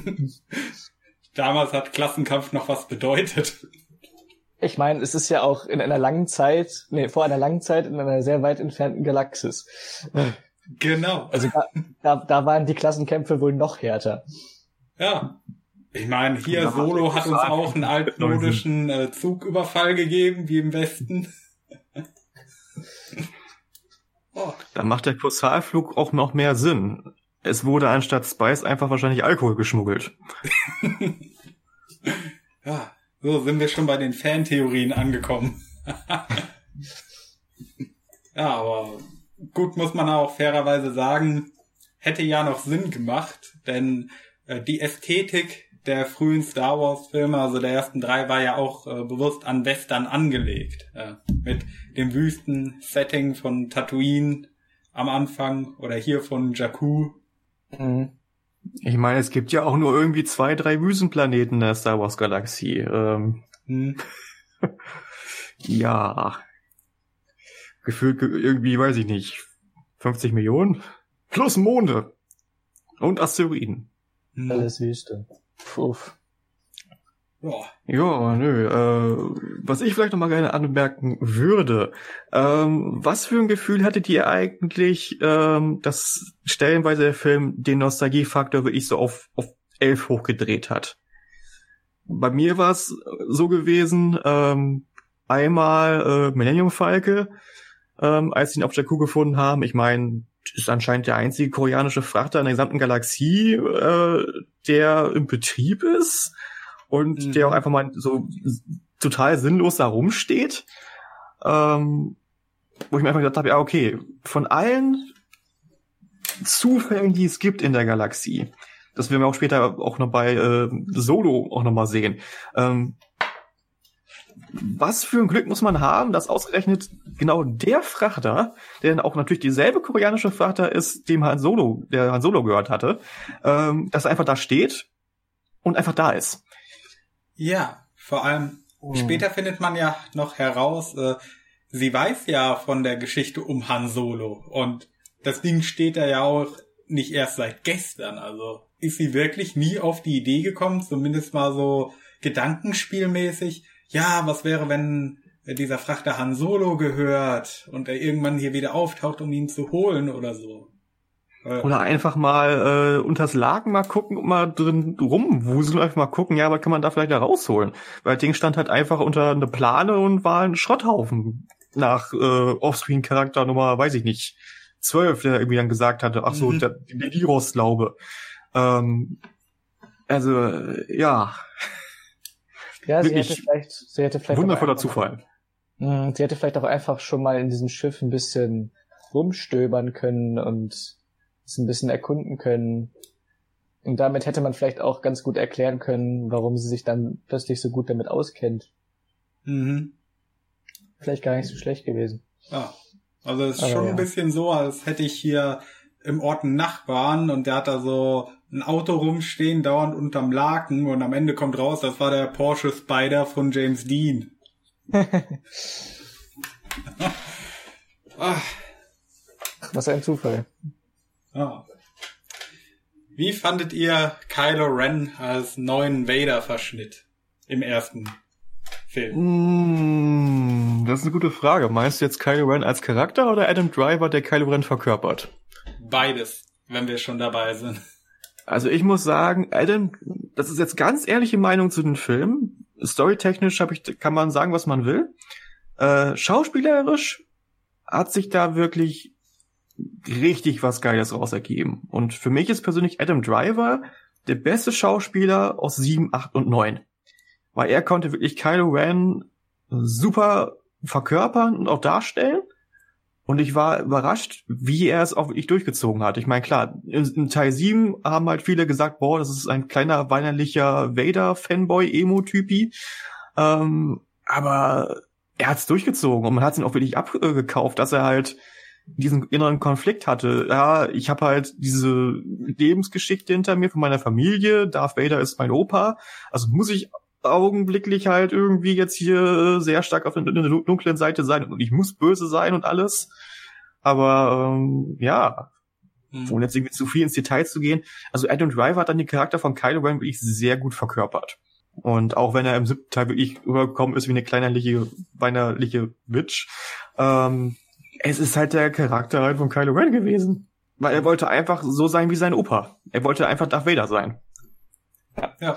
es war auf jeden Fall, es war auf jeden Fall eine neue Form von Charakter, die man in Star Wars so noch nicht gesehen hatte. Und äh, das hat mir gefallen. So, äh, mhm. man hatte ja quasi äh, die Archetypen von Luke und äh, von Han gewissermaßen jetzt mit Ray und Poe gehabt, aber äh, Finn als Deserteur von der ersten Ordnung und den Sturmtrupplern und äh, Kylo dann äh, ja als äh, Figur, die quasi äh, deren Ziel es ist, eine andere Figur zu werden, die vor ihr kam, aber daran scheitert. Das war was Neues und das hat mir am besten gefallen. Also von den neu eingeführten Figuren in dem Film. Und Vor allem in den Comics. Mars Kanada ja als Yoda-Verschnitt wurde ja auch schon erwähnt. Mhm. Weil in den Comics ist es ja auch so, ähm, es wird ja, also in den Star Wars Comics zu Episode 7, 8, 9, äh, wurde ja auch ein bisschen die Vorgeschichte der ersten Ordnung auch ähm, ja, gezeigt. Und da hat man auch gesehen, wie halt so die äh, Reste, die halt noch vom Imperium halt existiert haben und halt in den unbekannten Raum halt expandiert sind als erste Ordnung. Ähm, wie Kylo Ren ähm, sich auf ihr das Beispiel genommen hat an Vader, weil es gab einen Planeten, den hatte Vader, glaube ich mal, versucht, ähm, noch zu Imperiumszeiten zu erobern, hat es aber nicht geschafft. Also hat eine komplette ähm, Bataillon beziehungsweise ganze Armee mit halt äh, Sturmtrupplern, ATSTs, AT-80s, äh, TIE Fightern und was weiß ich noch, was das Imperium äh, hergegeben hatte, hat es nicht geschafft, diesen Planeten zu erobern. Kylo Ren kommt 30 Jahre später her mit der Begründung, äh, was Vader nicht geschafft hat, schaffe ich. Und ähm, er schafft es. Alleine, im Alleingang. Wo man sich denkt, okay, in den Filmen wird er als weinerliche Bitch dargestellt, aber eigentlich ist der, Typ äh, auch total overpowered. Zwar jetzt nicht hier so Gary Stu-mäßig, weil er hat ja schon, zwar familiär halt einen gewissen Boost und Talent dafür, aber ähm, er kann halt auch was. Und er, er hat äh, wirklich ernsthafte Charakterschwächen, die auch genauso dargestellt werden. Eben seine Unsicherheit, seine teilweise seine, Weinerlichkeit, der innere Konflikt. Ja, Impulsivität auch, seine ja, Kindlichkeit, ja. die Wutausbrüche, die er hat. Mhm. Ja, ja auch genau. im ersten also, Film, wo er erstmal so eine Schaltkonsole äh, zerkloppt mit seinem Lichtschwert, als er merkt, ja. äh, wann war's, äh, dass der Droide abgehauen ist? Äh, das Poe abgehauen, das abgehauen ist, oder war es später? Äh, das war, glaube ich, nachdem Ray abgehauen ist. Ah. Ja, kann sein, genau. Ja. Da hatten wir dann auch wieder eine richtig schöne Comedy-Sequenz, wo dann zwei äh, erste Ordnungssturmtruppler äh, gekommen sind, haben gemerkt, oh, der nimmt das Zimmer auseinander, wir gehen lieber wieder schnell zurück. Mhm, ja, ja, Comedy! Das war wieder so eine Sitcom-Szene. Ja. Wo ich muss sagen, gepasst hätte, wenn man so Lacher vom Band eingefügt hätte. Ich muss sagen, das war aber noch eher eine Comedy-Stelle, die ich hätte verkraften können in dem Film. Also was eher noch zum Humor von Star Wars gepasst hat. Das, der Humor der alten Filme war ja eher so auf äh, Slapstick von den Stormtroopern und später den Ewoks angelegt. Ja. Und gut, der einzige, der mal coole Sprüche abgelassen hat, war halt äh, Han Solo. Der Rest war halt schon relativ ernst. Mhm. Und, äh, dass halt wirklich so diesen Marvel-Humor mit einbringen mussten, hat halt auch die Stimmung in dem Sinne ein bisschen runtergezogen. Ja. Beziehungsweise die, die, äh, die äh, es fällt mir das deutsche Wort nicht mehr ein. äh, die, die Ernsthaftigkeit, sagen wir mal, genommen. Äh, was wir vorhin schon hatten, dass man äh, das, was auf dem Spiel steht, nicht ganz so ernst ist. Genau, ja. Die hm. emotionale Fallhöhe, die einfach fehlt. Genau, das war der Begriff, den ich gesucht habe. Ja. Emotionale Fallhöhe. Hm. Was ich aber ja, auch gut genau, also äh, fand, wenn ich ganz kurz noch mal was dazu sagen muss, ähm, aber auch die Szene äh, mit der verbrannten bzw. angekohlten Maske von äh, Vader, die er halt quasi auf dem Podest hat und hier, ja, die kann man jetzt nicht sagen, aber halt, die er halt um Rat ersucht. Also man merkt dann aber auch wirklich wieder so, ähm, er mag zwar, sag ich mal, ein Vader-Fanboy sein, in Anführungsstrichen, aber ähm, er versucht wohl auch einfach diese Verbindung zu seinem Großvater zu haben, vor allem auch zu der dunklen Seite von seinem Großvater. Und das hat auch wieder so dem Charakter auch wieder ein bisschen mehr Tiefe gegeben. Weil er kann, konnte sich ja nicht zu seinen Eltern irgendwie begeben und nach dem, was halt dann, ähm, ja, muss ich ein bisschen auf die Zurückgeschichte einzugehen, äh, nach dem Massaker in dem Jedi-Tempel von Luke, ähm, konnte er da auch nicht irgendwie jemand um Hilfe beten, beziehungsweise bitten. Und äh, ja, wen hat er dann, dann großartig noch so eine Stützung gehabt? Äh, Snoke und dann halt die Maske später von Vader, um halt im geistigen Kontakt zu seinem Opa zu treten. Was dann später dann wieder Spoiler-Warnung, äh, auch wieder eigentlich nur Palpatine war, der ihm halt äh, Stimmen in seinen Kopf reingeschmissen hat. Hm. Und äh, ja, hm. es macht ihn halt glaubwürdiger. Ja, genau. Ja, ja also ich ich würde euch da zustimmen bei Kylo Ren auf jeden Fall. Also ähm, nach dem ersten Mal gucken oder während des ersten Mals schauen im Kino fand ich ihn erstmal nicht so toll. Also mir, da hat er mir nicht gefallen, eben weil ich auch mit anderen Erwartungen rangegangen bin. Ich meine, wir alle haben Kylo Ren im Trailer gesehen, wie er die Maske auf hatte. Mhm. Und äh, er hat ja im Film die Maske auch äh, relativ oft auf, beziehungsweise nicht durchgehend am Anfang. Und äh, ja, da fand ich ihn auch eigentlich immer noch ganz cool, ähm, eben weil ich mit der Erwartung in den Film reingegangen bin, dass ich einen neuen Badass sehen wollte. Ich wollte halt einfach einen neuen, äh, sehr mächtigen Villain sehen, der Ach vielleicht so. sogar noch Darth Vader, Darth Vader übertrumpft und deswegen und ich und der Trailer hat einen da ja auch schon heiß drauf gemacht. Mhm. Mein, Kylos Maske sieht schon ganz cool aus und auch sein Lichtschwert.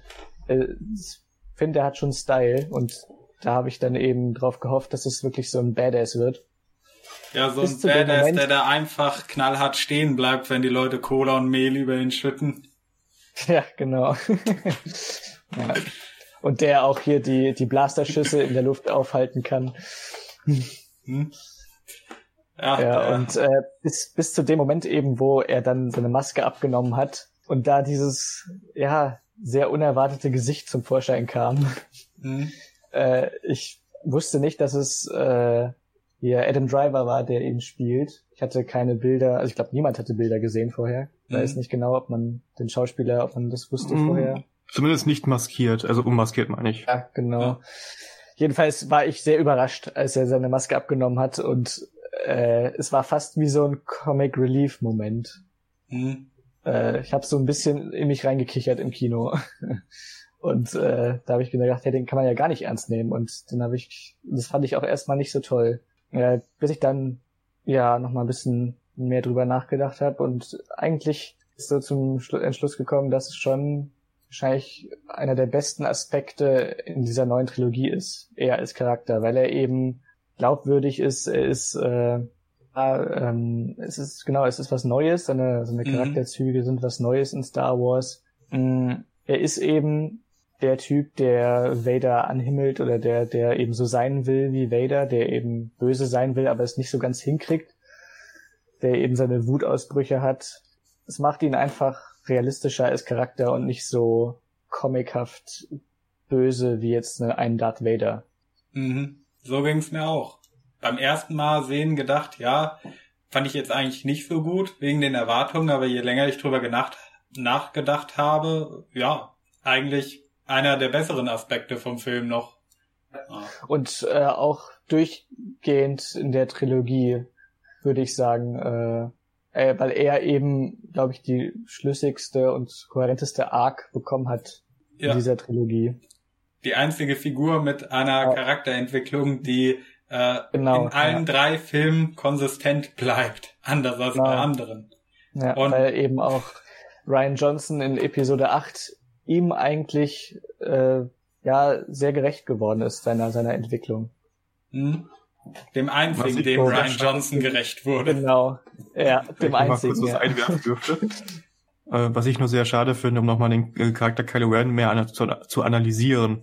Ähm, in den Comics äh, zur Episode 8 war es, glaube ich, auch nochmal wieder dann die äh, ja, Vorgeschichte von Kylo Ren aufgegriffen worden ist.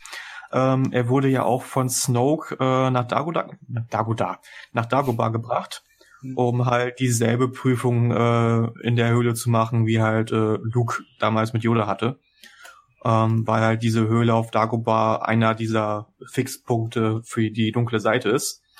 Ähm, übrigens sehr interessant, äh, diese dunkle Seite Höhle ist ursprünglich entstanden, weil ein ja, Vorgänger Yodas, beziehungsweise der Spezies Yoda, genau an der Stelle äh, einen Sith Lord umgebracht hatte. Und der ist halt gestorben, hat dann in den Boden geblutet und äh, zack, böse Höhle. Ähm, naja, auf jeden Fall hat er ihn äh, halt da in die Höhle geschickt und hat dasselbe eigentlich gemacht mit, äh, ja, was Yoda mit Luke gemacht hatte. Ja, geh in die Höhle rein und äh, dann wirst du halt äh, sehen, was dir am meisten Angst macht und wie du halt dich selbst überwinden kannst. Ähm, und in der Höhle hat man allerdings dann äh, Han und Leia gesehen, also seine Eltern. Und ähm, wie es halt dann auch in, in äh, Folge 8 immer so schön war, ja, die Vergangenheit muss sterben. Hm. So. Ähm, er hätte quasi jetzt da in dieser Höhle die Vision seiner Eltern umbringen müssen, um halt davon abzuschließen und zu sagen, ja, ich äh, gehe jetzt den äh, bösen Weg weiter und ich töte die Vergangenheit und äh, gehe meinen Weg weiter. Was aber natürlich keiner gesehen hatte, beziehungsweise Snoke nicht gesehen hat, ähm, anstatt äh, seine Vision der Eltern umzubringen, hat er einfach die komplette Öle, äh, die Öle, genau, die komplette Höhle ähm, ja, kaputt gemeldet mit seinem äh, Lichtschwert, ähm, die dann eingestürzt ist und unbrauchbar geworden ist. Also ähm, ja, hat er im Grunde das angeblich gemacht, was er machen sollte, aber ähm, hat dann doch noch diesen Funken Licht in sich doch noch beibehalten. Und das ist auch so eine Sache, die ja dann auch in den äh, in Episode 8 und auch 9 dann immer noch weiter da ist. Also man merkt zwar quasi, er will zwar böse sein, aber er hat immer noch einen guten Kern in sich drin. Und das ist mit, dem, mit diesem Konflikt zwischen Gut und Böse. Mhm. Und äh, das muss ich sagen, das ist äh, in den Filmen kommt es gut rüber, aber er hätte so viel noch mehr Tiefe mit reinbringen können. Die Vorgeschichte, die jetzt in den Comics erzählt worden ist. Also deswegen ist für mich auch Kylo Ren mit der beste Charakter, zwar ein bisschen weinerlich, aber halt mit der beste Charakter, der aus der Trilogie der entstanden ist. Ja. So, das wollte ich nur noch sagen, aber kurz. Auch wegen Adam, äh, wegen Adam Drivers Performance, mhm. der einfach auch sehr gut zu dem Charakter passt und äh, der einfach auch sehr gut spielen kann. Ja, ich habe neulich auf Netflix äh, seinen neuesten Film Marriage Story gesehen mit äh, Scarlett Johansson, wo die beiden ein Ehepaar spielen, das auseinanderbricht und äh, sich einen Krieg um das Sorgerecht liefern und da ist er wirklich fantastisch als Schauspieler. Also äh, man muss sagen, ja. äh, er ist gut in Star Wars, aber äh, so was schauspielerische Leistung angeht, äh, da ist er noch nicht so auf seinem A-Game gelandet. Mhm. Star Wars, da landet, glaube ich, fast kein Schauspieler aus seinem A-Game. mhm. Mm, naja, ich weiß nicht, ob ihr das Interview mal mitbekommen hattet, ähm, was aus äh, live hier aus Galaxy's Edge ähm, Disney World, ich verwechsel die beiden immer wieder, äh, gesendet worden ist zur Premiere von Episode 9. Ähm, viele Schauspieler, die jetzt in äh, Episode 7 bis 8, äh, 7, 8 und 9 mitgemacht haben, möchten jetzt nicht mehr in Disney Properties mitmachen. Also John Boyega meinte auch so, er möchte nicht gedisney Plus werden. Mhm. Also ist Star Wars abgeschlossen. Ja. Hm. Jo, habe ich mitgekriegt. Ich habe mich so bepisst vor Lachen, als ich diesen Satz gehört habe. I'm wannabe Disney Plus. ja, ich habe auch so, glaube ich, ja dunkel mitbekommen, dass John Boyega auch gar nicht mal unbedingt so ein Fan selber ist von der neuen Trilogie. Naja, er wollte ja eigentlich auch, dass es so umgeschrieben wird, dass er in jedem Film stirbt. Ach so. Also es ist so ein bisschen das Han Solo-Phänomen oder das Harrison Ford-Phänomen. Weil er, er, wollte ja eigentlich am Ende von Episode 7, nachdem er halt äh, ja eine, eine Rückenmarks-OP von Kylo Ren bekommt, wollte er ja eigentlich sagen, ja okay, ähm, Koma oder halt tot. Äh, ja, leider nicht. Ähm, er kam dann als Michelin-Männchen in Episode 8 wieder zurück. Mhm. äh, Episode 8, um jetzt ein bisschen ja. was kurz mal vorzugreifen, wollte er im Grunde den heroischen Tod sterben, aber äh, ja. Nee, ähm, Disneys Diversitätsteam hat gesagt, nee, wir brauchen dich noch für einen weiteren Film. ähm, und ja, in Episode 9 lass den Charakter doch einfach sterben. Er will doch einfach nur einen heroischen Tod haben und seine Freunde zu retten. Nein. Es hätte aber auch vor allem in Episode 7 Sinn ergeben, dass er stirbt. Ähm, es hätte auch in Episode 8 durchaus Sinn ergeben. Es hätte wäre ein schöner Tod gewesen, glaube ich. Mhm. Ähm, aber schon in Episode 7, als er von Kylo Ren mit dem mit seinem Lichtschwert den Rücken aufgeschlitzt bekommt, äh, das sah so äh, brutal aus und so endgültig, mhm. Dass ich echt wirklich in dem Moment gedacht habe, ja okay, der ist jetzt weg, der ist jetzt tot. Mhm. Und äh, ich, ich habe es irgendwie gar nicht glauben können, als er dann doch noch auf diese Trage da gehievt wird am Ende und dass er dann eben zwar im Koma ist, aber das eben dieser dieser Schlag von Kylo Rens Lichtschwert, das sah schon echt so aus, als ja, wer es würde das finde ich überleben. Das wäre eigentlich ja, so aber ja, aber laut Disney kann ja Koltose beziehungsweise Bagda kann ja alles heilen. Ähm, mhm. Was es eigentlich nicht kann, es ist einfach nur ein, ein heilungsunterstützendes äh, ja, Flüssigkeit.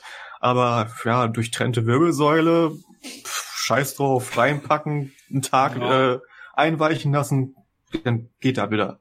Ja, auch so typisch. Da hätten wir es wieder wie mit äh, Starship Troopers. Äh, die hatten ja auch so einen Tank, wo sie Rico reingepackt haben, voll Flüssigkeit, wo alle dachten, oh, er wäre im Gefecht gefallen, aber dann ist ihm da Arm oder was weiß ich wieder nachgewachsen und er musste einfach nur drei Tage da in diesem Tank chillen und dann war alles wieder tipptopp. ja. ja, aber das ist auch Magie. so typisch, typisch Disney, dass sie eben irgend, irgendein Mittel dann sich ja ausdenken, was dann plötzlich alles wieder revidieren kann. Mhm. Sei es der, sei es irgendein Zeitreisestein in, in den, im MCU oder irgendein Heilmittel, was dann doch wieder äh, Menschen ja wiederbeleben kann, die eigentlich hätten tot sein müssen. Ja. Naja, ich meine, Koltose bzw. Bagda ist ja äh, eine Flüssigkeit bzw. eine Heilmethodik, ähm, entweder halt mit Injektion oder halt komplett in den Tank reintunken, ähm, was halt schon seit irgendwie, weiß ich nicht, 5000 Jahre Old Republic eigentlich ist. Mhm. Ähm, zwar immer dann weiterentwickelt, aber das ist jetzt nicht ein Heilmittel für alles. Genau, das äh, meine da ich, stopfst, ja. Da stopfst du jemanden rein, der kurz vorm Verrecken ist.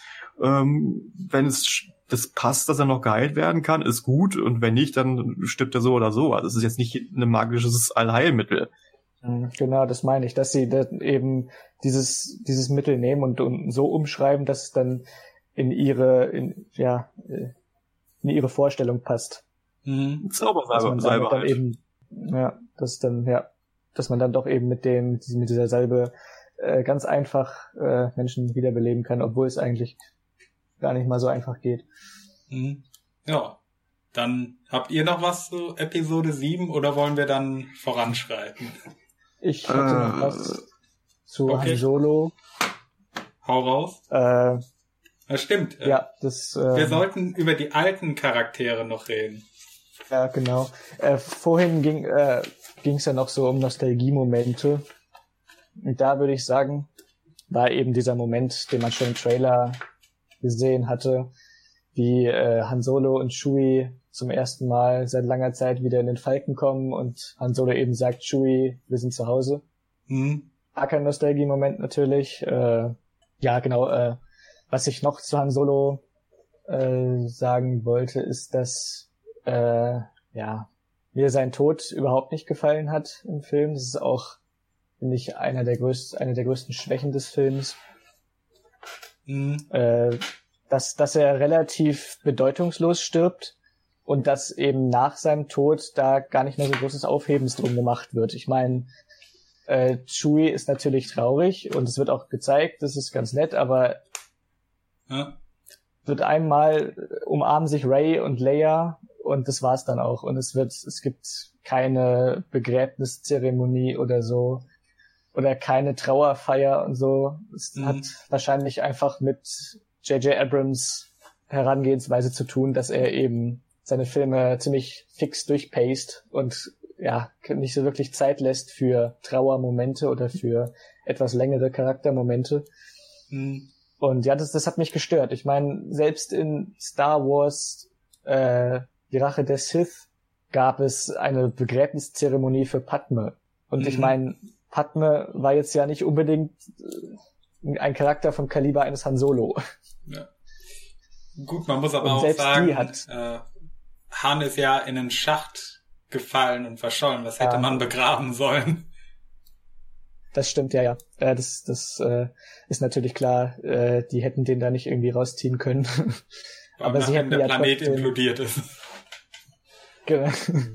Naja, komm, ja, andere Charaktere überleben. Auch eine, eine Explosion von Todessternen sind ein bisschen angebraten, also. Ja. ja. Ja, genau. Also das äh, ich schade, dass, dass sie Han Solo dann doch so bedeutungslos haben sterben lassen. Mhm. Mm, naja, ich meine, zwei Dinge fällen mir dazu jetzt noch ein. Ähm, also bedeutungslos war es jetzt nicht, weil man kann es jetzt natürlich so oder so argumentieren. Er hat ja dann eigentlich Kylo Ren, also seinem Sohn Ben, die Entscheidung abgenommen, dass er nicht ihn umbringen soll, sondern er hat im Grunde damit dann ihm die Entscheidung abgenommen und sich ja wohl dann selbst das Lichtschwert reingerammt. Man weiß jetzt bis heute das ist noch nicht, ja, hat er es jetzt selbst gemacht oder nicht. Das ist immer so auch ein Fantheorie mäßig. Aber was ich sehr schade fand, ähm, dass sie damit auch wieder was von Legends abgekupfert haben. Und zwar äh, dieser heroische Tod, damit alle anderen weg können und überleben können, ist in Legends eigentlich äh, Chewbacca passiert. Ähm, das hat jetzt auch was mit Expanded Lore zu tun, aber im Grunde ähm, ein Planet musste evakuiert werden, weil etwas Schlimmes passiert. Und äh, ja, Chewbacca hat sich halt geopfert, dass die letzten Personen halt äh, fliehen konnten, nur er halt nicht mehr. Und das war dann so der Moment, der wahrscheinlich irgendwie da ein bisschen wiedergespielt werden sollte mit Han Solos Tod. Also ähm, ich weiß nicht, wie sie es versucht haben, irgendwie darzustellen und zu vergleichen, aber da so ein bisschen eine Korrelation gesehen, aber ähm, ja, in der Durchführung irgendwie, nee. Hm. Ja, bedeutungslos war vielleicht das falsche Wort. Äh, ich es hatte eine Bedeutung, aber wir wissen es nicht, welches es genau. Ja. Es, es, es, hatte eine Bedeutung auf jeden Fall, eben auch für Kylo Ren. Und eben, was, was er da für eine, äh, ja, Trag, ja, eine Entscheidung getroffen hatte. Aber eben, was dann eben die, die Nachwirkung des, des Todes von Han Solo, die fand ich doch sehr schnell abgefrühstückt und das, ja, war dann, mhm. hat dann gar nicht mehr so eine große Rolle gespielt. Also für mich hätte, spielt es schon eine ziemlich große Rolle, wenn Han Solo stirbt. Ja, ich glaube, Disney hat auch leider da äh, ja ein bisschen falsch gepokert, äh, um halt alte Charaktere auszusortieren. Ähm, ja, nicht ja. nur, um jetzt hier äh, mal auf den Tod von Carrie Fisher drauf zu, äh, zu sprechen zu kommen, ähm, die sollte ja eigentlich alle drei Filme überleben. Ähm, mhm. Ja, nur in echtem Leben hat sie es ja nicht geschafft. Und äh, ja, im ersten, äh, also in Episode 7 musste Han Solo gehen. Äh, in Episode 8 hat dann Luke Skywalker Bye-Bye gesagt, was auch eigentlich sehr unpassend war und äh, eigentlich im neunten Teil auch noch dabei sein sollte. Aber ähm, ja, wurde nicht das äh, doch nicht so wie geplant und äh, ja, dann hat Carrie Fishers Ableben kurz halt äh, nach Episode 8 beziehungsweise vor Episode 9. Hm. Weiß nicht, so eine super Sache. Ja. ja. Und Vor Carrie Fisher im ersten Film, äh, also Episode 7, kam sie ja nur relativ kurz vor. Also am Rande. Also ähm, auch erst im letzten Drittel. Äh, als es dann so langsam auf das Ende vom Film auch zuging und äh, man es geschafft hat, die Karte von BB8 äh, zurück zum Widerstand zu bringen und äh, gut, äh, C3PO und R2D2 waren auch nur Randcharaktere in dem Film, aber klar. Und vor allem, es gab eine interessante Anspielung wegen C3POs äh, roten Arm äh, was auch wieder dann äh, in der eigentlichen Legends beziehungsweise Comic Backstory hat ähm, wurde auch nicht aufgegriffen. Also das fand ich auch genau. sehr, sehr schade. Ja. Das war so, das hat so random gewirkt. Äh, C3PO taucht auf und irgendwie wird dann so ein, so ein Witz, glaube ich, draus gemacht, ne? Oh, du hast mich wohl nicht erkannt wegen meinem roten Arm. Mhm. Ja, vor allem die Hintergrundgeschichte dazu ist ja eigentlich so noch richtig herzergreifend. Ähm. Ohne jetzt viel irgendwie auszuholen, ähm, der Arm ist halt der Grund, warum C3PO äh, noch existiert weil es halt von einem anderen, ähm, ich glaube irgendwie L.E. Theo irgendwas Druiden war. Auf jeden Fall mit einem anderen äh, Druiden, der ihn halt irgendwie gerettet hatte und als der Arm ist halt quasi damals gewesen für ihn halt so ein, ja, Trinket beziehungsweise Erinnerung und halt, äh, ja, kann man jetzt am besten sagen. Es ist halt eine Ehre für ihn, diesen Arm zu haben, weil der andere Druide sein Leben für ihn gegeben hat. Ah, ja. Wurde aber im Grunde im Film nicht aufgegriffen und äh, ja, das war's dann. Ja. Mhm so richtig random reingeklatscht. Und, und man fragt sich so, warum wird das überhaupt äh, dann betont und warum wird es überhaupt aufgegriffen, wenn man es dann nicht mehr erklärt so richtig. Warum hat er denn jetzt einen roten Arm? Ach, ja, das ist, äh, Disney, das ist Disney, die dir sagen, wenn du es verstehen ja. willst, dann musst du das DLC kaufen. Genau, ja. Hier, Lootbox. Ja. Ja klar. Kauf Dis unser Bildband vorm Film, 30 Dollar. Ja. Disney hat äh, das DLC für Filme erfunden und äh, Cat erfindet jetzt quasi den First Day Patch für Filme. Ich mitgekriegt ja, habe. Einen Tag im Kino gelaufen, was passiert, wieder rausgenommen und so wollen eine remasterte Version mit neuen Effekten Echt? zum späteren Zeitpunkt wiederbringen. Ja. Das ist ja geil. Ich habe ich hab mitbekommen, wie wirklich alle diesen Film abwatschen bis zum geht nicht mehr. Ja, also Das ist schon Genau, Desaster. lass uns doch einfach über Cats reden. ich habe ihn nicht gesehen. Habt ihr ihn gesehen? Nein. Okay. Ich werde auch, werd auch kein Geld dafür ausgeben. Ich will ihn mir Ah. ansehen. Ich Ja. liebe schlechte Filme. Ich muss ihn irgendwann sehen. Ja, auf jeden Fall später irgendwann auf Blu-ray vielleicht Hm. mal oder wenn er auf Netflix dann kommt. Hm. Äh, um jetzt nochmal meinen kurzen abschließenden Gedanken nochmal zu Episode 7 zu sagen, weil wir ja doch mal langsam zu den anderen Filmen kommen sollten. Ja. Ähm, was ich auch sehr schade finde, was irgendwie überhaupt nicht aufgegriffen worden ist, ähm, wo er dann die Starkiller Base äh, das erste Mal ordentlich hier ihren Strahl abfeuert, der dann auch dann sich auf unbekannte Weise auf einmal dann vervielfältigt, was eigentlich normale Superlaser nicht können, ähm, werden ja mehrere Planeten äh, ja angezielt und auch äh, zerstört. Und äh, wie wir dann später rausbekommen, oh, das ist ja hier das äh, Sternsystem von Hosnien, äh, wo rein zufällig da das neue, ja, ja, der neue republikanische Se- Senat der Galaxie halt äh, vorhanden ist. Ähm, was erst viel, viel später ähm, ja, erklärt worden ist. Ach ja, übrigens, Starkiller Base ist der Planet Illum.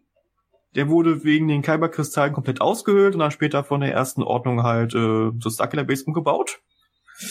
Wurde nicht erklärt, aber muss man erst durch, durch die Lore wieder bisschen zusammen äh, friemeln und halt rausbekommen, was es ist. Ähm, und was auch überhaupt nicht erwähnt worden ist, jeder, der Star Wars kennt, denkt, okay, ähm, Zentralsitz des Senats und halt irgendwie politisches Zentrum ist Coruscant. So. Warum wird dann auf dann äh, hier Hosnian Prime und alle anderen Planeten äh, weggelasert? Und warum ist da jetzt auf einmal dann der republikanische Senat, Senat von der neuen Galaktischen Republik? Ähm, die Antwort dazu gibt's wiederum auch mal wieder in der Lore, weil ähm, so, glaube ich, 20 oder 25 Jahre nach äh, dem äh, Kampf um Yavin ähm, gab es nämlich diesen Story Arc der Wuzon Wong. Das ist eine extra, ja, inter, ja, doch extra galaktische Kriegerrasse gewesen, die halt äh, in die Star Wars Galaxie eingefallen ist, ziemlich viel äh, Mist gebaut hat. Und unter anderem wurde dadurch auch dann äh, der Planet Coruscant terraformiert und zerstört. Und ähm, dadurch wurde dann halt entschlossen, ja, wir wechseln jetzt jetzt ständig äh, den Hauptsitz der neuen Galaktischen Republik, mal fünf Jahre auf dem Planeten, mal fünf Jahre auf dem Planeten. Muss eine Also- ziemlich äh, logistische Riesenarbeit gewesen sein, aber ähm, ja, das war dann so die Antwort, ja, ist halt einfach umgezogen, deswegen haben wir jetzt dem, das Planetensystem in Luft gesprengt. Also quasi wie das Europaparlament, das dauernd zwischen Brüssel und Straßburg hin und her pendelt. Genau, nur intergalaktisch. Macht Und äh, ja, weil jeder hat sich irgendwie gefragt, okay, warum werden jetzt irgendwelche random Planeten äh, in die Luft gesprengt? Ähm, und dann im, im Film hieß es so, ja, es war der Hauptsitz des neuen galaktischen Senats, alle Senatoren, alle Politiker sind tot. Ähm, okay, passiert. Aber Ohne wo wir gerade dabei sind, auch eine Sache, die mich furchtbar gestört hat, schon beim ersten Mal, ich den Film gesehen habe, dass nicht wirklich klargestellt wurde, also zumindest nicht mal grob umrissen, was in dieser Lücke von 30 Jahren passiert ist. Also ich hatte weder am Anfang noch am Ende des Films Ahnung, wie steht es jetzt um äh, die Rebellion, was ist daraus geworden, gab es wieder eine Republik und so weiter. Und die folgenden Filme haben das ja auch nicht weiter erklärt dann. Ja, genau. Nee, weil man ist ja davon ausgegangen, dass es die Fortsetzungen erklären werden. ja, Man denkt sich so, naja gut, okay, das war jetzt erstmal der Auftakt der Trilogie, das war der erste Teil, klar. Man hätte es erklären können, wäre schön gewesen. Man hätte, man hätte es auch nicht äh, komplett erklären müssen. Man hätte vielleicht es ein bisschen anteasen können. Aber äh, das ist auf, also das ist man- eine Geschichte für einen anderen Tag. Genau, ja. Alle Antworten gibt's in Legends, aber oh, wir haben alles geredconnt. Hm. Hm.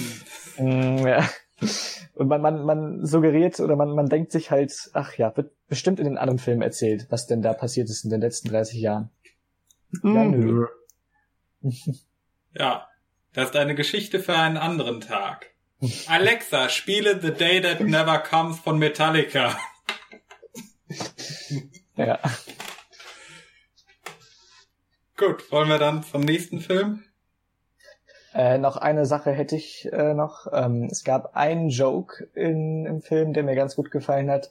Das war äh, der, wo äh, ich glaube ähm, Finn und Ray auf dem Millennium Falcon sind und äh, in so einem Schacht rumgekruselt hat und äh, Finn äh, ihr versucht hat, hat zu verheimlichen, dass er äh, nicht beim Widerstand ist, weil er es ihr ja vorgelogen hat. Und äh, R2 hat es ja so ein bisschen äh, dann gerafft und äh, ich glaube, es war äh, genau, BB8 war es, sorry. genau, und ich, ich glaube, es war die Szene, wo dann BB8 ähm, genau, wo, wo Finn ihm den Daumen hoch zeigt und BB8 dann dieses Feuerzeug äh, da aus ihm rausschießt und auch dann angeht und es, es, es sieht so aus, als würde BB8 ihm diesen Daumen erwidern. Mhm. Das fand ich ganz nett. Ja, der, das ist ein ganz netter Joke. Ja. ja. Das ist auch Humor, und, der eher so mit den alten Star Wars Filmen äh, zusammenpasst. Dieses mehr ja. so Slack, äh, Slapstick-hafte, mehr so visuelle statt wirklich verbale wie bei Marvel. Ah, genau. Ja, ja und Haben was wir eigentlich ein Wort über Captain Phasma verloren? Nö. Ich glaube nicht, oder? Nee, noch nicht, genau, da wollte ich auch noch drüber reden, ja. okay. Wollen wir äh, die wurde für diesen Film oder erst den nächsten? Naja, in beiden Filmen ist das gleiche Screentime, also äh, ja. können wir den nächsten Film machen. Okay. Na gut, äh, sie war da. Sie war in zwei, drei Szenen und dann ist sie äh, im Müllschredder gelandet. Ja, genau. Und das, das war auch so ein, so ein komischer Meta-Moment, ne? Dieses, äh, dieser Witz, äh, gibt's ja irgendwo eine Müll Müllpresse, der dann da so gedroppt wird. Also als, als Witz an sich äh, fand ich den auch ganz, ganz nett, aber es hat sich halt wieder angefühlt wie so eine selbstironische äh, Persiflage einfach. Also wie so ein Spaceballs. Yep. Als, als ob sich Star Wars selber auf die Schippe nimmt. Und das hat wieder so ein bisschen. Ja, vor ja, allem dieses. Wirkte äh, wie ein Fremdkörper. Ja. In dem Moment gab es ja auch diesen Zoom auf äh, Hans Gesicht, als er das gesagt hat. Ja, genau. Beziehungsweise als er gefragt hat, gibt hier irgendwo eine Möbelpresse. Äh, also hätte man den Witz anders aufgezogen, so äh, äh, ja, keine Ahnung, Hahn und äh, Chewie neben Captain Phasma gehen raus und äh, Chewie gibt irgendwas von sich und äh, Hahn meint so, ich habe keine Ahnung, ob es hier eine Müllpresse gibt. Einfach so im Hintergrund. Dann hätte das ja. funktionieren können, aber so direkt voll in your face. Hm. Mm, ja, ja, das war viel zu, viel zu meta und viel zu, fast schon Fourth Wall Break. Mhm. Ja. ja, genau. Und äh, was ich noch mal kurz zu Snoke sagen wollte. Ähm, Stimmt, den gibt's Also das ja erste Mal, genau, den gibt's ja auch noch. Der wird ja als großer neuer Imperator-Verschnitt angeteased in, in Teil 7. Äh, und als er dann eben in Teil 7 zum ersten Mal auftaucht, habe ich das erst gar nicht gerafft, dass es ein Hologramm war, mit mhm. dem Kylo Ren da redet. Ich habe erst gedacht, das ist, das ist wirklich seine echte Größe. Und ich dachte mir, hä, warum ist der denn so groß? äh, ja, und aber dann äh, habe ich natürlich gemerkt, dass es ein Hologramm ist. Und ja, ich, ich ja, fand ihn ganz, ganz okay. Äh, ist halt wieder der neue Imperator. Also so wie er eben in, im Film wird. Äh, ja, ich war gespannt, was sie aus ihm machten. Mhm. Naja. ja, da fällt mir ein, es gab ja auch noch Hux, also General Hux. Mhm. Äh, da muss ich sagen, äh, ich hatte so ein bisschen gespaltene Gefühle. Also was am Anfang war, diese Rivalität zwischen ihm und Kylo Ren, fand ich nett. Das hatte sowas von äh, dem ersten Star Wars, also Episode 4, nicht Episode 1, äh, als äh, Vader auch so als Relikt betrachtet wurde einer ehemaligen Zeit äh, der Jedi, die es früher gab und äh, heute ist das alles ja Humbug und Aberglaube und so weiter für die Generäle da in diesem Raum und dass da so eine ähnliche Dynamik wieder bestand äh, zwischen den beiden Figuren fand ich interessant. Es war dann halt viel zu lächerlich und over the top äh, seine Goebbels-Rede. Äh, und was die kommenden Filme dann aus ihm gemacht haben, da kommen wir noch drauf. Ja.